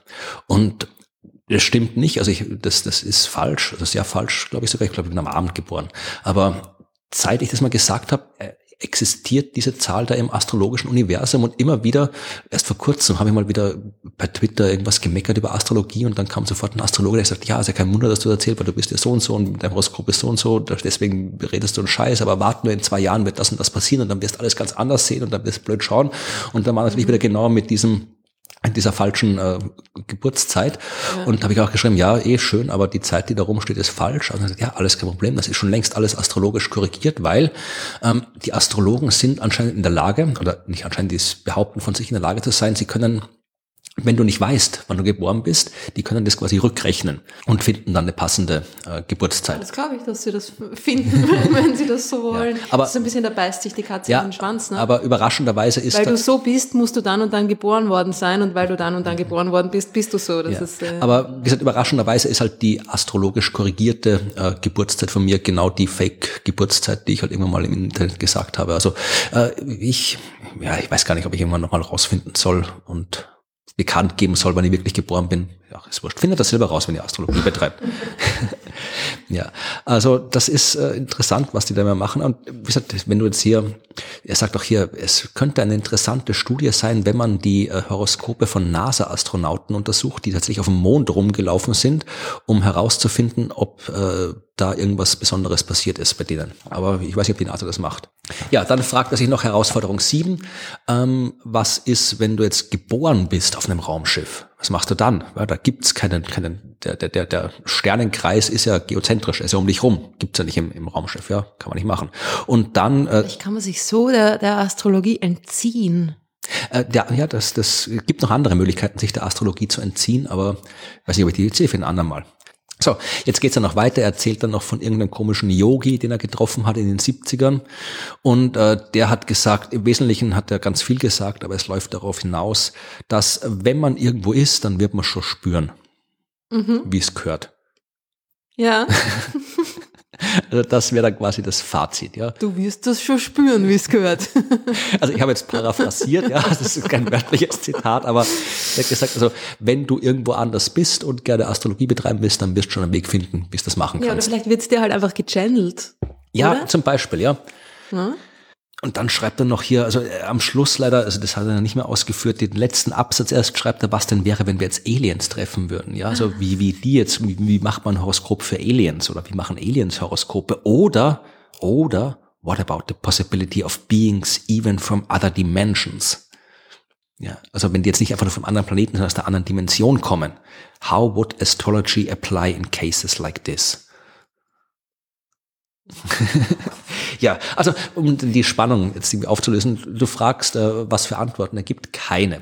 Also äh, dieser Artikel besteht ausschließlich aus Fragen, wo er sagt, wie wäre denn das, wenn es das ist und wie kann denn das funktionieren, wenn es das ist? Mhm. Und man könnte denken, nachdem man so viele äh, Fragen gestellt hat und auf so viele Arten festgestellt hat, dass die Astrologie eigentlich überhaupt nichts irgendwie geartetes, universelles ist, sondern wirklich nur ganz spezifisch mit dem zu tun hat, was hier bei uns auf der Erde sich Menschen gedacht haben, wie es irgendwie sein könnte und die Dinge hier bei uns auf der Erde interpretiert haben und es nirgendwo anders so funktioniert, könnte man auf die Idee kommen, okay, vielleicht funktioniert es dann hier bei uns auch nicht, aber das wäre eben die, die unvermeidliche Schlussfolgerung, die ich vorher gemeint ja, habe. Ne? Nein, also das Problem ist, die hat er gleich am Anfang äh, vorher weggenommen. Also beziehungsweise nicht vorweggenommen, aber der Artikel fängt an. Ich habe das am Anfang nicht gesagt, weil ich es mir jetzt für den Schluss aufheben wollte.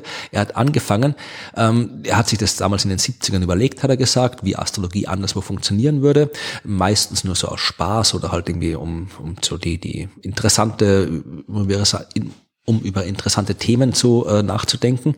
Aber, schreibt er, es war auch eine Möglichkeit, darüber nachzudenken, was wirklich hinter unserer irdischen Form von Astrologie steckt.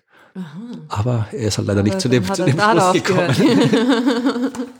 ja. Naja, das ist also was, was, was mir auch irgendwie Leute, die an Astrologie glauben, erzählt haben, ist, dass es eben kein, kein Einfluss ist, der da ausgeübt wird, sondern dass die, was, was es wirklich ist, ist eine gemeinsame Ursache. Zeitqualität, die, die Synchronizität.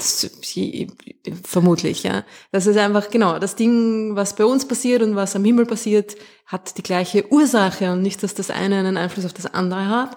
Und mit dieser gleichen Ursache kann man sich aber dann halt natürlich alles erklären. Und dann werden sie sagen, na, aber dann hat das Zeug, was auf anderen Planeten passiert und wie die Sterne dort ausschauen, natürlich hat dann auch irgendwie eine gemeinsame Ursache und man muss nur noch irgendwie draufkommen, wie, und dann kann es einem halt irgendwer zuflüstern. Ne? Das ja. lässt sich dann eigentlich leicht lösen, all diese Probleme. Aber finde ich schön, dass er sich so Gedanken macht, die so von, von, von wissenschaftlicher ähm, Natur sind. Obwohl, na, eigentlich schön ist es nicht, weil eigentlich ist es ja, eigentlich ist es ja da genau das Problem, das wir haben mit der, mit der Esoterik, ne?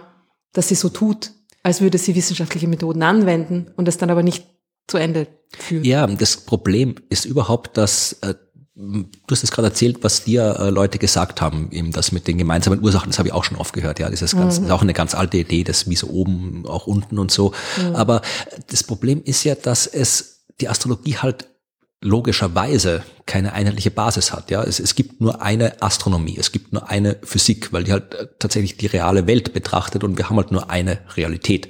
Gut, werden auch jetzt wieder einige bestreiten, aber tatsächlich, die Astrologie ist halt komplett beliebig. Das heißt, du kannst dir da irgendwas ausdenken und deswegen, egal was ein Astrologe sagt, die andere Astrologin kann immer noch sagen, ja, ist Quatsch oder, oder sonst irgendwas, weil es halt da keine Einheitlichkeit gibt. Äh, ganz oft zum Beispiel habe ich schon probiert rauszufinden, was denn seriöse Astrologie ist. Du hörst immer, wenn du mit Leuten redest über Astrologie, die Astrologie betreiben, sagen, ja, also das, der, das Horoskop in der Zeitung, das ist Quatsch, ja, du musst aber seriöse Astrologie machen, das ist was ganz anderes. Mhm. Das Problem war, ich habe noch nie jemanden getroffen, der sagt, ja, nein, ich mache unseriöse Astrologie, ich mache Quatsch-Astrologie. Also mhm. selbst die Leute, die in der Zeitung das Horoskop schreiben, die gibt's ja auch, äh, die nehmen für sich auch in Anspruch, seriöse Astrologie zu betreiben. Ja, also es gibt äh, tatsächlich keinen, ich habe noch niemanden gefunden, der mir sagen konnte, auf irgendeine, selbst aus, aus astrologischer Binnensicht, eine logische Erklärung dafür geben könnte, was seriöse Astrologie ist. Äh, für kurzem, und da, das ist dann das Thema, das mich eigentlich dazu gebracht hat, habe ich im österreichischen Fernsehen eine Dokumentation über Astrologie gesehen und da war ein Wirtschaftsastrologe, der ja also ja, Astrologie für, weiß ich nicht, Wirtschaft macht und Firmen macht oder sowas. Und der hat gesagt, vereinfacht, wenn man es zusammenfasst, äh, ja, wenn es nur gemacht wird, dass man viel Geld damit verdient, dann ist es nicht seriös, aber ansonsten schon. Wo ich mich frage, sind dann die, die ganzen, die unzähligen pro bono astrologischen Praxen, die dir alles gratis astrologische Analysen geben, sind das die seriösen oder Gibt's die überhaupt? wahrscheinlich wird es auch geben, ja, aber nein, also natürlich wird immer äh, Geld damit gemacht. Aber ja, diese Dokumentation, ich weiß nicht, ob du die gesehen hast. Mm -mm. Ja, hast nicht viel verpasst.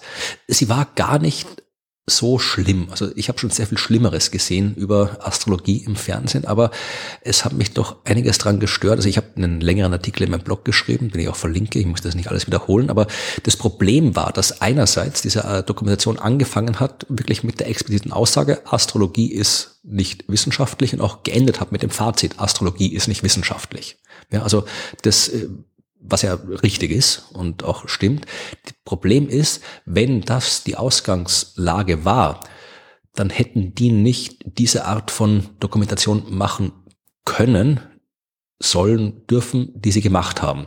Weil es war dann in dieser Klammer von Astrologie ist unwissenschaftlich, haben sie genau den gleichen Quatsch gemacht, den halt die Medien immer gern machen bei dem Thema, nämlich so diese, diese so wie unsere potenzielle Suche nach der ASA. Ja, wenn wir könnten das googeln, dann müssten wir es in fünf Minuten. Ja, wenn wir jetzt irgendwie einen Medienbericht drüber machen würden, dann würden wir sagen, ja, dann würden wir jetzt irgendwie filmen, wie wir hier am Tisch sitzen und sagen, da, sag mal, Rot, gibt es eigentlich eine österreichische Nase? Und sagt, weiß ich nicht, dann lass uns das mal rausfinden. Und dann irgendwie gehen wir auf die Straße und spazieren durch die Gegend und weiß nicht, klopfen irgendwo bei der Uni so und so an und fragen, habt ihr schon mal eine ASA gehört? Und würden dann einen scheiß Aufwand treiben, um irgendwie rauszufinden. Stern und fragen die Passanten. Genau, dann wird man irgendwo, keine Ahnung, irgendwo bei der Tankstelle, wir würden halt so tun, als äh, wüssten wir nicht, wie die Antwort lautet, damit wir halt irgendwie eine schöne Unterhaltung erzeugen, um zu zeigen, am, Ende landen wir dann natürlich bei der ASA oder irgendwie sowas, ja.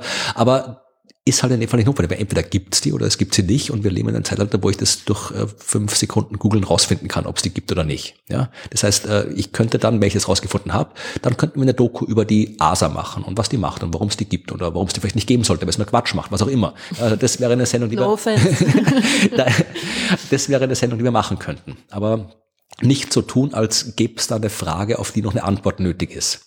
Ja, verstehe. Und genau das machen die Medien halt gern. Also das ging halt los, diese und, und ja, warum so viele Menschen, die an Horoskope glauben, äh, wie ist das wirklich? Und ich werde mich jetzt mit ganz vielen Leuten treffen, um herauszufinden, was hinter diesen Horoskopen steckt und so weiter. Also diese typische äh, Quatsch, äh, Fake-Spannung, die da in ganz vielen Dokumentationen erzeugt wird, die aber eigentlich nötig ist. Es gibt ja durchaus was, was man über Astrologie besprechen kann. Ja, das war auch in dieser Doku drin, dass irgendwie ein Drittel der Menschen in Österreich tatsächlich überzeugt ist, dass irgendwie das Schicksal mit den Sternen zu tun hat.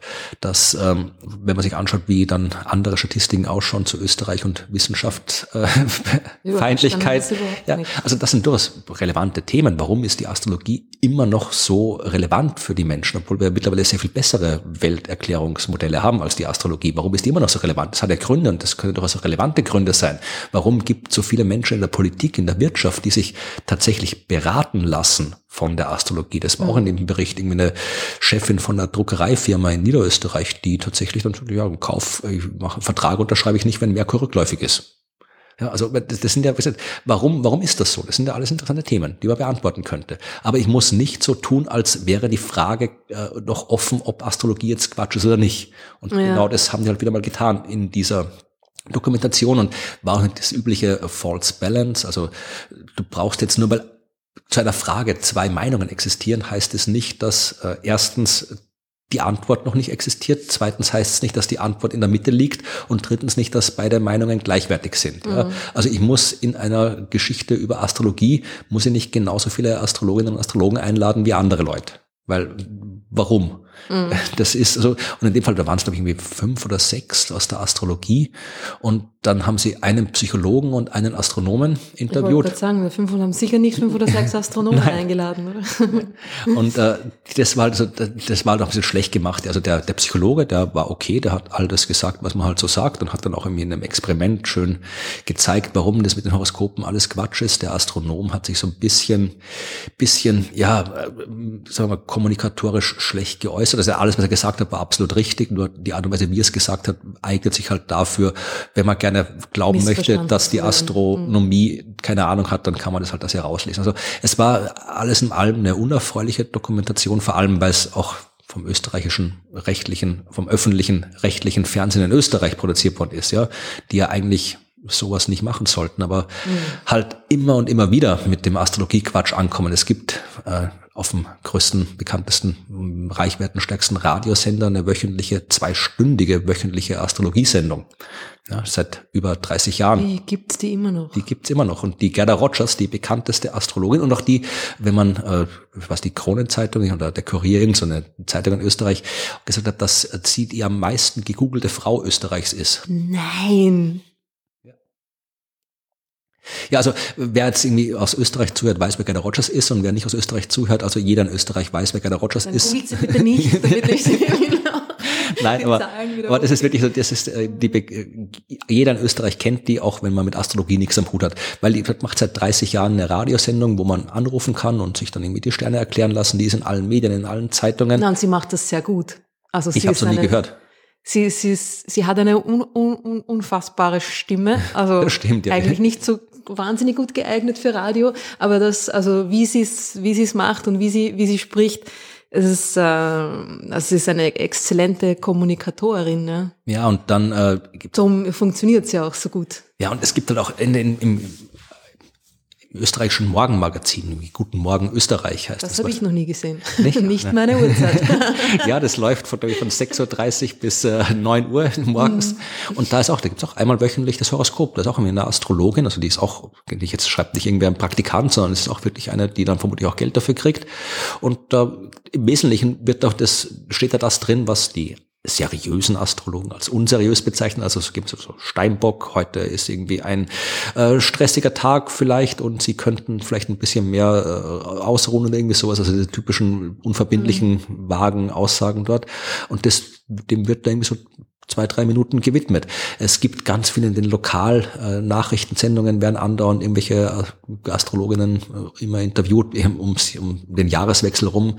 Mhm. Von, das, das öffentlich-rechtliche Fernsehen in Österreich und auch das Radio hat, ja, dem fehlt die notwendige, seriöse, wissenschaftliche, kritische Distanz zu dem Unsinn. Mhm. Das heißt, wenn da die Moderatorinnen und Moderatoren da mit jemandem wie der Rogers reden zum Beispiel, der hat, da wird nicht mal ansatzweise irgend wo eine Kritik sich Wir sagen, ja, schön, dass Sie da sind und wir wollen jetzt mal schauen, wie das kommende Jahr wird und erzählen Sie doch mal und was müssen wir denn rechnen und was wird denn schlimm und was wird denn schlecht. Also nicht, wenn Sie gesagt so, jetzt machen wir uns mal den Spaß und tun so, als wäre ja, das richtig, sondern genau. das wird einfach genauso behandelt, wie wenn da jetzt irgendwie hier der, mhm. der, Bundeskanzler interviewt wird und dem gefragt wird, was er so im nächsten Jahr irgendwie alles vorhat für Österreich. Also vielleicht nicht ganz so, aber es wird halt einfach wer jetzt nicht sich damit beschäftigt hat, dem Unterschied von Astrologie oder Astronomie, dass das eine eine Wissenschaft ist, das andere nicht, der käme jetzt durch die Art und Weise, wie die österreichischen Medien damit umgehen, so gut wie nie auf die Idee, dass es da was geben könnte, was nicht ganz so glaubwürdig ist wie das andere. Es gibt Ausnahmen, bevor ich das sage. Also es gibt immer wieder auch ab und zu mal Beiträge,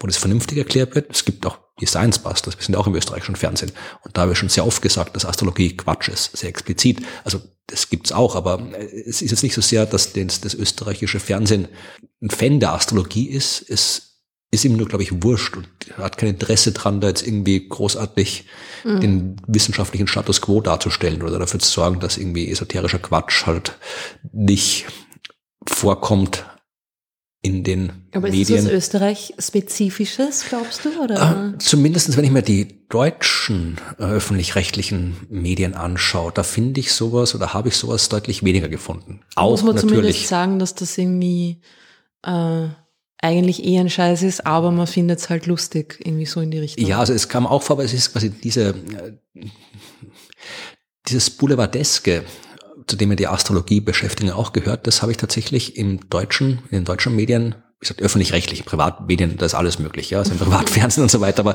im öffentlich-rechtlichen in Deutschland nicht in der Form gefunden wie in Österreich. Mhm. Ja, das war meine Geschichte über die Astrologie und die Herausforderungen der Exoastrologie auf anderen Planeten und die Herausforderungen der Wissenschaftskommunikation beim Umgang mit der Astrologie im österreichischen Fernsehen. Also wenn ihr Erfahrungen habt mit Exoastrologie, dann schreibt uns. Wenn ihr zufällig auf einer Raumstation geboren seid. Gibt's noch nicht so viele Kandidaten, glaube ich. Ja, wer weiß, was alles geheim gehalten wird. ja. Ja, das waren meine Geschichten zur Astrologie. Fragen zur Astrologie haben wir überraschenderweise noch keine bekommen, oder? Kannst du dich erinnern, dass wir schon mal Fragen zur Astrologie gestellt bekommen haben? Mm, ich glaube, das hat sich noch niemand getraut, nein. Ja, kannst du dich erinnern? Das fällt mir gerade jetzt ein. Äh, in den guten alten Zeiten, äh, so Anfang der 2000er, wie die komplette, äh, ja, das komplette Internet-Administration äh, auf der Sternwarte in Wien im Wesentlichen in den Händen der Studenten und Studentinnen war, die Bock hatten, sich darum zu kümmern. Natürlich. Wo die gute alte Zeit. und da hat der, der, der Meine Webseite gibt's immer noch übrigens, die ich draufgekommen bin. ja, ja, ja, aber da hatte einer, äh, der Florian war das, also nicht ich, sondern ein anderer Florian, der hat äh, so eine Seite aufgesetzt, wo man einfach Fragen stellen konnte, was ja durchaus sinnvoll war. Also wurde einfach irgendwie, du hast eine Frage reingeschrieben und dann hast du halt eine Antwort drauf bekommen. Und äh, ich glaube, irgendwie 95 Prozent der Fragen waren irgendwie, ich bin dann, dann geboren, was ist mein Aszendent? Das war wunderbar. Bis dann hat das immer wieder abgedreht, glaube ich. Aber das sind die ersten Erfahrungen mit Wissenschaftskommunikation. Na, lieber nicht, lieber nicht. Na, aber mir ist das ja auch dauernd passiert, dass also wenn man irgendwie sagt, weiß nicht, das ist man fort, sitzt in einem Lokal und irgendwer redet einen an, was machst du so? Astronomie? Wow, echt, das kann man studieren, cool, ich bin Stier und irgendwie so. Also das ist, mir ist das dauernd passiert. Also ich, ich werde nicht so auf den Lokalen angeredet, ja, ich wie du sagen, wahrscheinlich. Jetzt nicht mehr. Früher noch eher. Ja. ja, aber ja, natürlich, ja, kommt schon vor, aber ja, es ist also wenn ihr Fragen, also braucht das nicht fragen, wie euer Aszendent ist, aber ihr könnt uns gerne Fragen zur Astrologie stellen, wenn ihr wollt. Das aber ich kann euch natürlich sagen, was euer Aszendent ist mit meinem Planetariumsprogramm. Ja, gut, das ist jetzt nicht so schwer rauszufinden, das kann man. Mittlerweile kann man das irgendwie schon. Ja, deswegen habe ich, wollte, ich wollte eine Ausbildung heraus. Ich habe deswegen andere Fragen rausgesucht, die nichts mit Astrologie zu tun haben. Sehr gut. Her damit. Die erste Frage könnte tatsächlich ein bisschen astrologisch sein, sehe ich gerade. Also man könnte sie äh, als Grundlage für astrologische Gedanken verwenden, denn sie stammt von Sören und Sören ist 13. Er mag unseren Podcast und vertreibt sich damit die Zeit auf dem Weg zur Schule. Wie lange geht er zur Schule, frage ich mich da. Vielleicht hat er immer ein Stück davon. Aber er möchte wissen, äh, ob sich alle Planeten im Sonnensystem in dieselbe Richtung um die Sonne bewegen und wenn ja, warum? Ah, das ja. hat ja mit dem zu tun, was wir gerade besprochen haben, weil das ist, bei uns ist so, bei anderswo kann es anders sein. Also warum ist das so oder ist es so? Das, ja, ja, das ist so, das ist so. Ja, ja. Also das könnte zwar anderswo wo irgendwie andersrum sein, aber wäre sehr unwahrscheinlich. Ne? Ich meine, da, da weiß der Himmelsmechaniker natürlich mehr darüber, aber das ist, die bewegen sich alle in die gleiche Richtung, weil sie alle quasi aus der gleichen Wolke mit dem gleichen Drehimpuls, mit der gleichen Bewegungsrichtung quasi entstanden sind. Und darum haben die das quasi alle mitgenommen, diesen Schwung, der von Anfang an da war in dieser riesigen Wolke.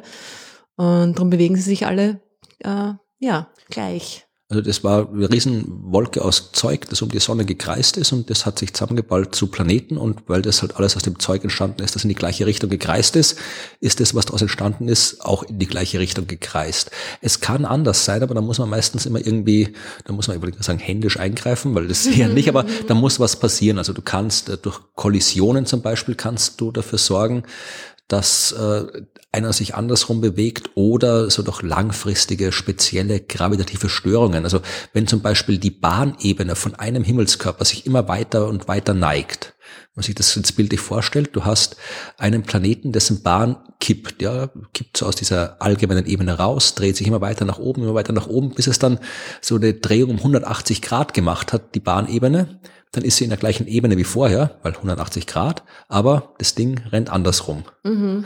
Das, sowas kann auch passieren, aber das sind dann so spezielle gravitative Störungen, die sich eben genau auf die Bahnneigung auswirken und das dauert auch ein bisschen länger, aber sowas kann passieren und wenn ich mich nicht ganz täusche, ich werde das nochmal recherchieren und dann verlinken in den Shownotes, äh, man hat sogar schon Planeten entdeckt, die quasi gegengleich laufen in anderen Planetensystemen. Ich bin mir nicht ganz sicher. Ich glaube, ein System, ich habe mal drüber geschrieben vor Jahren, dass es sowas gab. Ja, also was öfter vorkommt oder was vor, wahrscheinlich wahrscheinlicher ist, dass es vorkommt, ist, dass sich die Planeten in die andere Richtung drehen, also rotieren, ne? dass es mhm. ihre eigene Drehrichtung eine, eine andere ist als ihre Bewegungsrichtung um die Sonne. Ne? Also um die Sonne haben sie alle die gleiche Richtung in dieser gigantischen Scheibe, in der sie sich da alle bewegen, aber die Drehung der Planeten selber geht natürlich auch meistens in, in diese gleiche Richtung. Bei der Venus zum Beispiel ist es andersrum, die dreht sich andersrum. Mhm. Ne? Da weiß man auch nicht genau warum, also auch vermutlich Kollisionen mhm. sind immer so ein Ding, weil eigentlich sollte es auch alles halbwegs gleich sein, aber die Neigung der Achse, die ist eben im Wesentlichen Zufall, die entsteht halt auch durch Kollisionen, durch gravitative Störungen mhm. und da gilt das Gleiche. Entweder man schmeißt irgendwas mit solchem Bums drauf, dass das Ding vereinfacht gesagt umkippt mhm. oder äh, auch hier wieder, das kann sich langsam verändern und auch da, wenn du jetzt quasi die Achse einmal um 180 180 Grad kippst, äh, über einen langen Zeitraum weg, dann am Ende dreht er sich auch in die andere Richtung. Genau, und beim Uranus ist ja quasi noch nicht ganz andersrum gekippt, aber so halb, ne? Da ist ja mehr oder weniger 90 Grad fast. Ja. Stell dir vor, was das in der, im Horoskop heißt. Aber die haben die, in der Astrologie haben wir alle immer so Angst, wenn der Merkur rückläufig ist. Das ist was ganz Arges, wenn der Merkur rückläufig ist, was er in echt nicht ist, sondern es ist nur ein scheinbarer Effekt, äh, weil sich halt Erde und Merkur um die Sonne bewegen. Darum kann es so ausschauen, als bewegt er sich zuerst ein bisschen vor, dann zurück und dann wieder vor. Das ist aber so, wenn die Planeten einander überholen, dann ändern sie ihre scheinbare Bewegungsrichtung, ja. aber ja. nicht die aber, jedenfalls, aber stell dir vor, da wohnst du in einem System, wo einer immer rückläufig ist. Da, ist dann gar, da, kann, zieht keiner hin, da ist ganz Aber auch wenn er sich in die andere Richtung drehen würde, wäre er nicht immer rückläufig, weil wenn du ihn einholst und ihn dann überholst. Ja. Also ja, gut, immer rückläufig, sorry. Ja, jetzt müssen wir, müssen wir, müssen wir noch erforschen. Ja, ja also Sören, Aber gute sie, Frage, ja. sie bewegen sich alle in dieselbe Richtung, weil sie auf dieselbe Art, aus derselben Wolke entstanden sind. Dann kommt eine Frage von Bastian. Und die finde ich auch interessant. Da geht es um den Strahlungsdruck. Ja, der Strahlungsdruck der Sonne, das ist das Zeug, was die Sonne, die Kraft, die die Sonne ausübt, durch ihre Strahlung, weil wenn man sich das quasi als Lichtteilchen vorstellt, dann prallt das Lichtteilchen irgendwo auf, ändert seine Richtung, also wird reflektiert. Ja, wenn wir einen Spiegel ins Weltall hängen, wird das Licht von der Sonne reflektiert und weil das Lichtteilchen die Richtung ändert, wird ein Impuls übertragen. Und sehr kleiner, aber das existiert, man kann das ausrechnen, das ist der Strahlungsdruck. Also die Sonne schiebt mit ihrer Strahlung quasi an, das heißt Strahlungsdruck. Und Bastian fragt sich jetzt, der müsste doch in sehr geringem Maße über lange Zeiträumen auch auf die Planeten und die Erde wirken. Ist die Erde vielleicht etwas langsamer, als sie es eigentlich sein müsste für ihre stabile Umlaufbahn und der Strahlungsdruck hält sie auf ihrer Bahn? Oder war sie früher vielleicht näher an der Sonne und ist dann über einen langen Zeitraum nach außen gedrückt? Oder war sie früher länger dran? Ja, ist sowas überhaupt messbar? Und er wird gern wissen, wie das so ist wenn man das äh, vergleichen will, also der Strahlungsdruck existiert, der Strahlungsdruck hat Auswirkungen. Es gibt sowas wie Sonnensegel.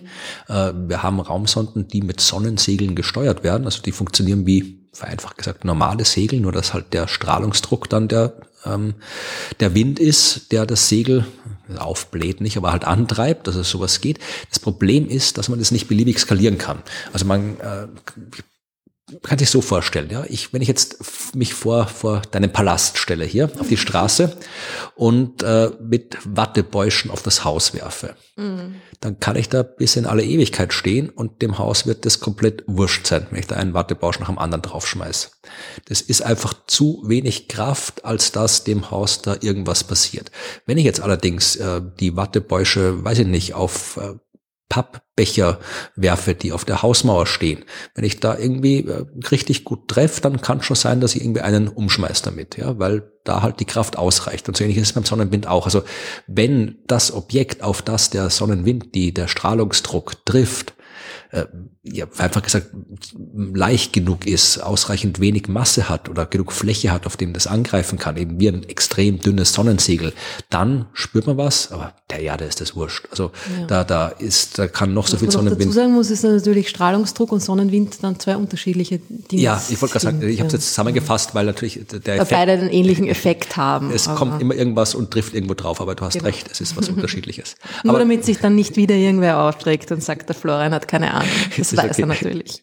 Ja, aber tatsächlich, also es, es, die beiden Effekte gibt's. Man kann die sogar auf kleinere Asteroiden, äh, kann man das auch messen, dass da eine Auswirkung ist. Aber bei sowas Massiven wie die Erde, sowas Großem, nein, da hat das überhaupt keine Auswirkung. Also die hat sich natürlich ihre Position verändert, ihre Bahn verändert und alles, aber das hat mit äh, Sonnenwind und Strahlungsdruck nichts zu tun. Mhm.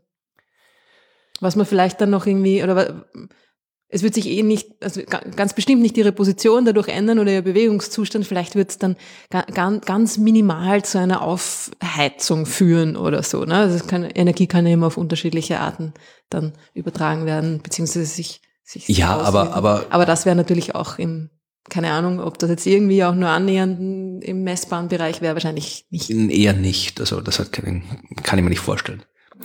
Ja, eine Frage von Stefan, äh, die geht an dich oder ich gebe sie an dich. Äh, da geht es ums James Webb Teleskop und da kriegst du die Fragen. Er möchte gern wissen, äh, wie navigiert das? Woher weiß es, dass es da ist, wo es ist?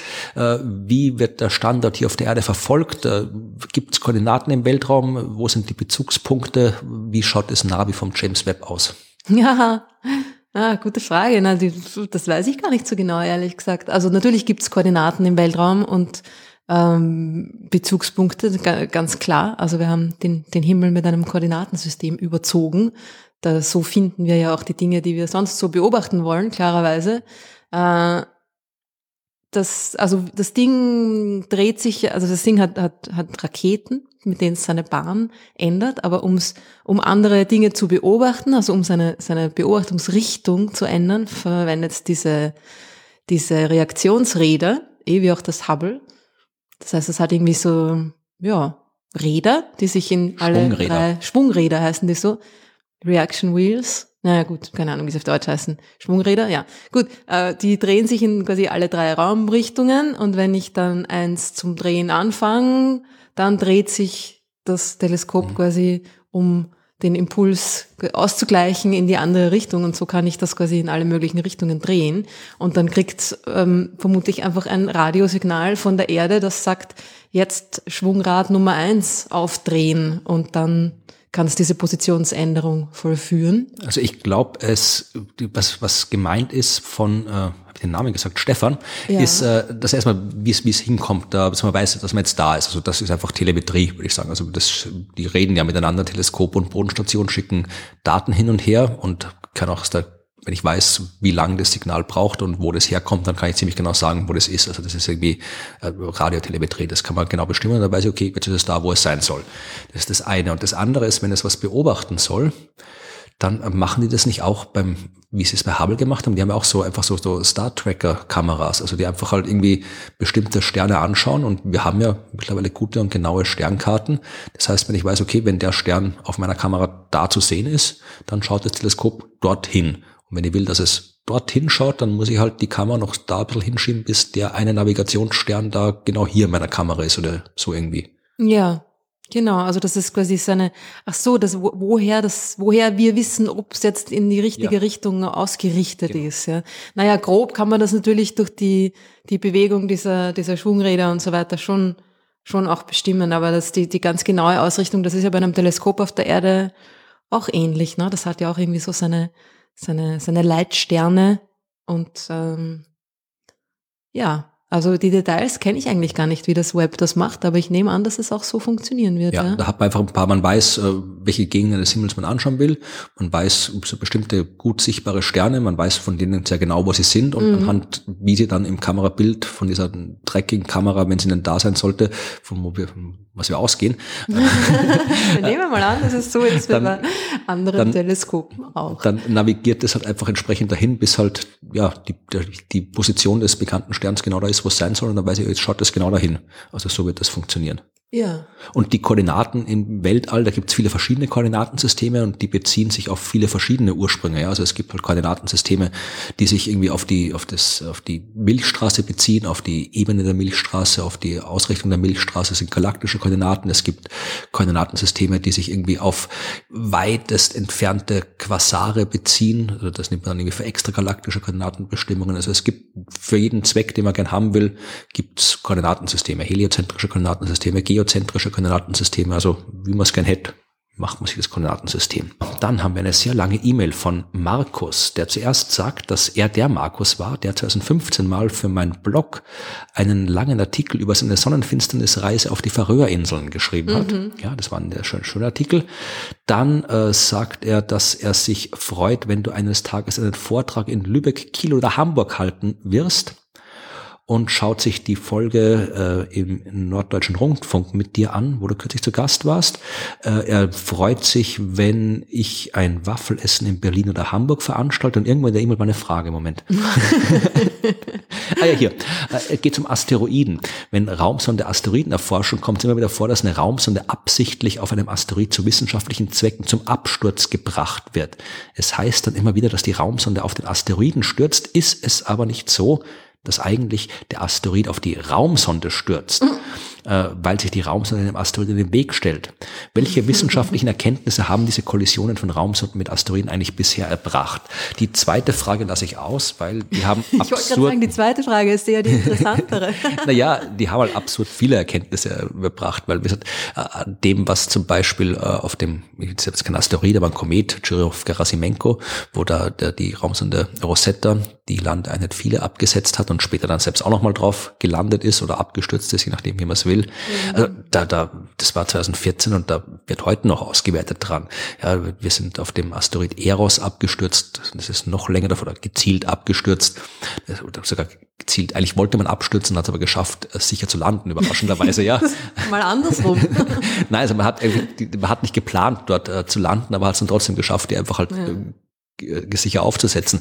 Also äh, auch das, äh, da wird mit den Daten, also wir lernen halt wahnsinnig viel draus, weil das halt Material ist, das hier auf der Erde nicht existiert und so auch nicht existieren kann, weil jeder Asteroid, jeder Asteroidenbrocken, der runterfällt, ist halt durch den Prozess des äh, Runterfalls und Einschlag äh, deutlich verändert. Also die, die Originalmaterie, aus dem alles entstanden ist im Sonnensystem, die findet man halt nur dort.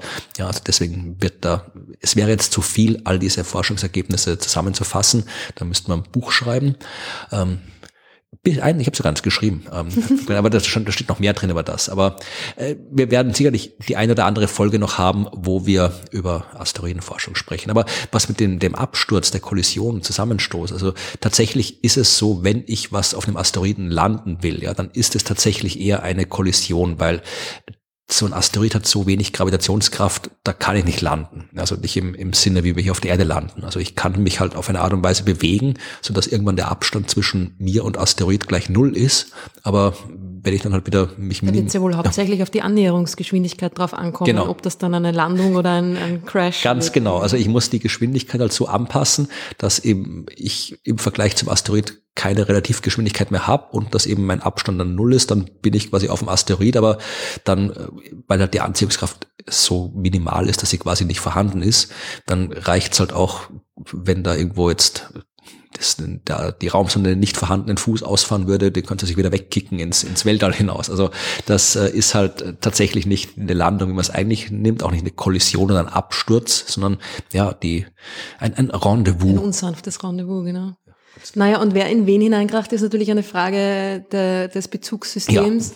Also natürlich ist es aus der Sicht der, der Raumsonde so, dass der Asteroid auf sie zufliegt ja. und in sie hineinfliegt. Aber meistens ist ja so ein Asteroid doch um einiges größer und schwerer mhm. als so eine Raumsonde. Und darum ähm, sagt man natürlich, dass das Kleinere in das Größere quasi hineinkracht. Ne? Genau. Aber in Wirklichkeit ist es äh, ist alles relativ. Und eine letzte Frage haben wir noch von Christoph und die geht an dich. Magnetfelder entstehen, wenn elektrisch geladene Irgendwasse rotieren.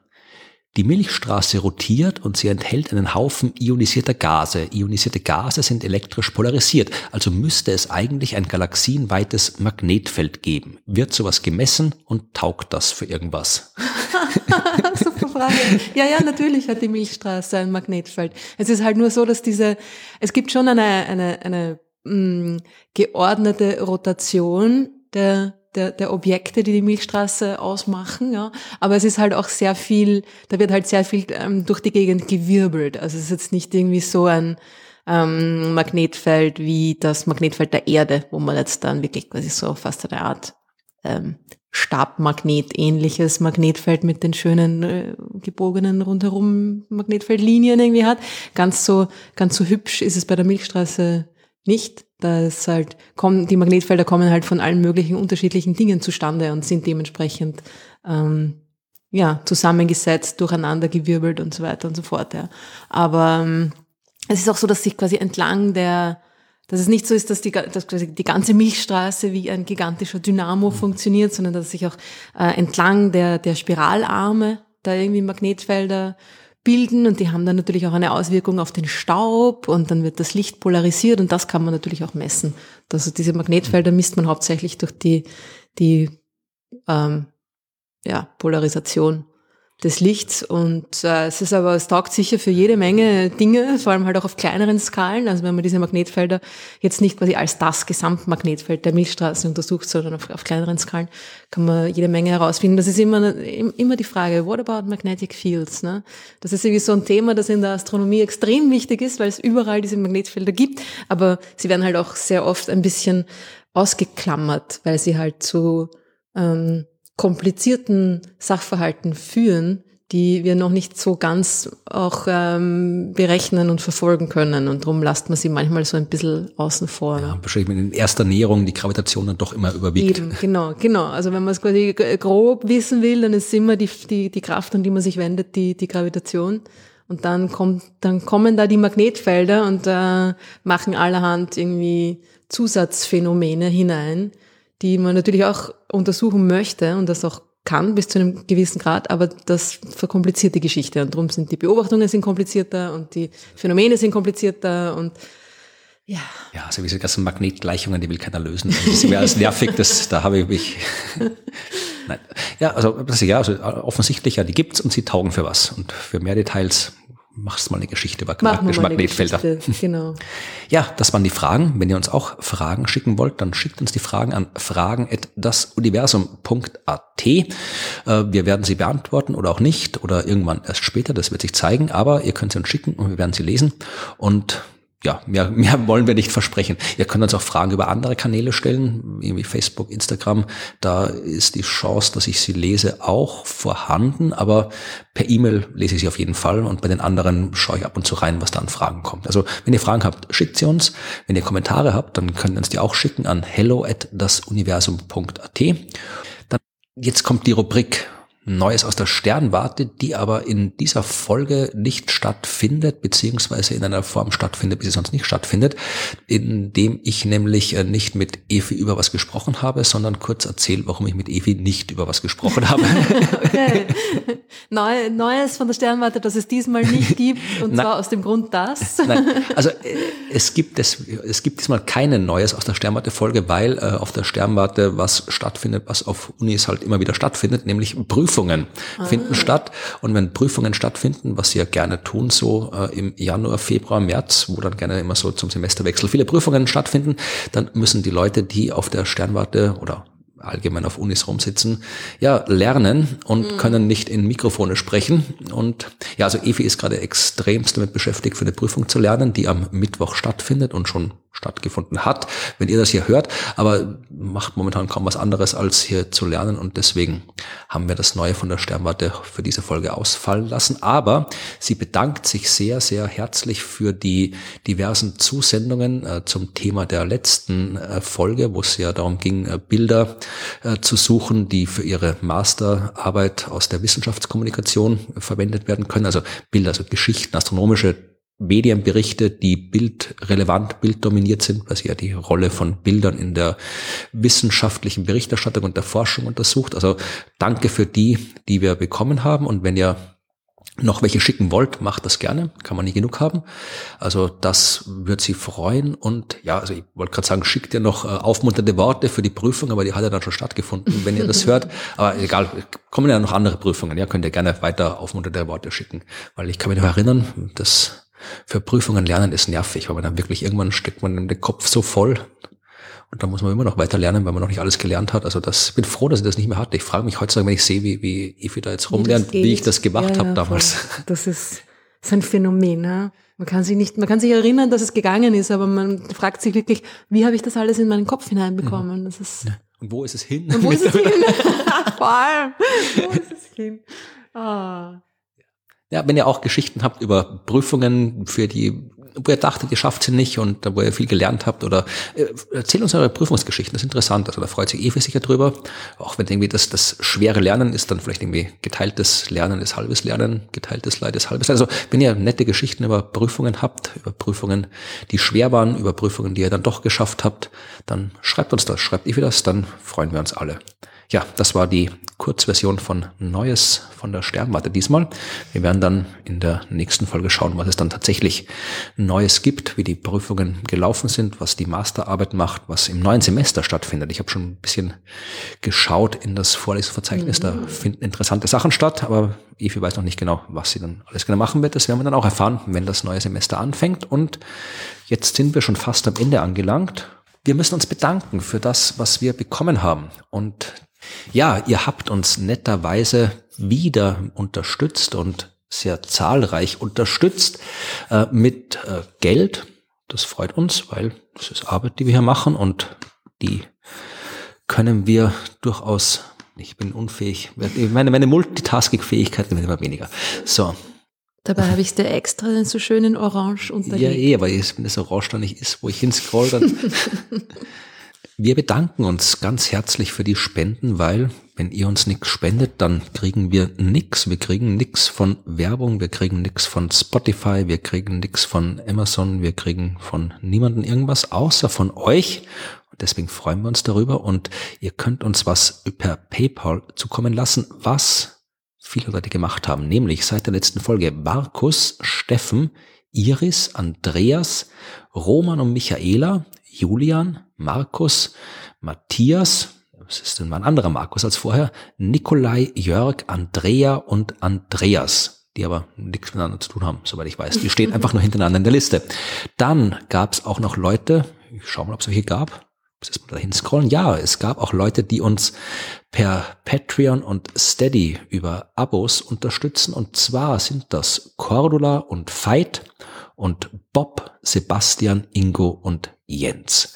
Ganz vielen Dank für eure Spende. Das freut uns. Wenn ihr uns auch was spenden wollt, die relevanten Informationen dazu findet ihr auf unserer Homepage, auf den Show Notes oder ihr schreibt uns einfach eine E-Mail. Wir finden schon einen Weg, wie ihr uns was zukommen lassen könnt, wenn ihr uns was zukommen lassen wollt. Da antworten wir immer sofort. Wenn ihr uns sagt, ich habe Geld für euch, wie kann ich es euch geben? Glaub, das stimmt. Nicht nur mal das stimmt. Wahrscheinlich eh nicht, ja. Ja, ganz herzlichen Dank auf jeden Fall auch nochmal von mir. Und das war's für dieses Mal, oder? Ja, wir haben noch ein bisschen was anzukündigen, glaube ich. Ja, wir haben nämlich anzukündigen für die Kurzentschlossenen, wenn ihr das hört und ihr in der Nähe von Graz seid, morgen und übermorgen am 2. und 3. Februar werden an der Universität Graz Folgen der Science Busters aufgezeichnet, wo ich mit dabei bin, Ruth aber noch nicht, aber vielleicht wollt ihr es ja trotzdem sehen und äh, wie ihr dann noch vielleicht noch zu Karten kommen könnt, um im Publikum dabei zu sein, könnt ihr in den Shownotes nachlesen. Ihr könnt euch auch gleich eine Notiz machen für den 5. und 6. März, denn das wird der Aufzeichnungsblock an der Uni Graz sein, wo dann tatsächlich auch die Ruth mit dabei ist. Das heißt, da könnt ihr mich und Ruth gemeinsam bei den Science Busters sehen. Und am 24. Februar wird es eine ja, Vorpremiere, eine Fernsehübungsshow der Science Busters geben in der Kulisse Wien, glaube ich. Bist du da eingeteilt? Ja, ich habe keine Ahnung. Okay, vielleicht ist keiner von uns eingeteilt, vielleicht auch schon, wir wissen es nicht. Wusste ich gar nicht, dass es die gibt. Ja, ich habe es auch, vielleicht ist es auch was anderes. Äh, das ist, lässt sich da alles nicht so äh, äh, vorher sagen, wann dann jetzt genau wer aber stattfindet. Aber äh, schaut in die Shownote, schaut auf die entsprechenden Homepages, äh, dann werdet ihr das finden, dann könnt ihr da dabei sein. Und ja, hast du noch irgendwie was äh, anzukündigen, was ich nicht auf meiner Liste hatte? Na. Nein, ja, dann werden wir uns ja demnächst auf der nächsten Bühne wahrscheinlich erst in Ende Februar, Anfang März sind, weil ja, ich das erste Mal mache ich jetzt ohne dich Fernsehen. Was? Nein, nicht ohne dich, aber das war ja also die allerersten Aufzeichnungsblock, da warst du noch nicht dabei als äh, bei der Requisite, da war ich tatsächlich allein, aber ja. So. Ach so, stimmt, du meinst bei dem Blog, bei dem Aufzeichnungsblock ja. bin ich nicht dabei. Ja, naja, nachdem, ja. dem, danach, seit diesem allerersten Mal, wie immer, alle, alle äh, Fernsehsachen warst du mit dabei bis auf also einmal war ich nicht, aber einmal warst du, warst du Requisite. Einmal war ich allein. Ja, ja, ja da habe ich irgendwie, hast du einfach, ja, jetzt müssen wir revanchieren, ja, und jetzt mache ich es einmal ohne dich. Genau. Ja, nein, aber es wird lustig, weil ich freue mich schon, wenn wir dann gemeinsam hier unsere tolle Show machen mit dem tollen Experiment, was wir nicht spoilern werden, obwohl du schon ein bisschen gespoilert hast. Das ist wirklich großartig. Ja. Ja, aber das wird noch ein bisschen dauern, bis das kommt. Ja, und bis dahin, wenn du nichts mehr hast, dann wären wir jetzt durch. Ja, jetzt sind wir durch. Gut, na dann sage ich Tschüss, wir hören uns beim nächsten Mal. Bis dann, macht es gut.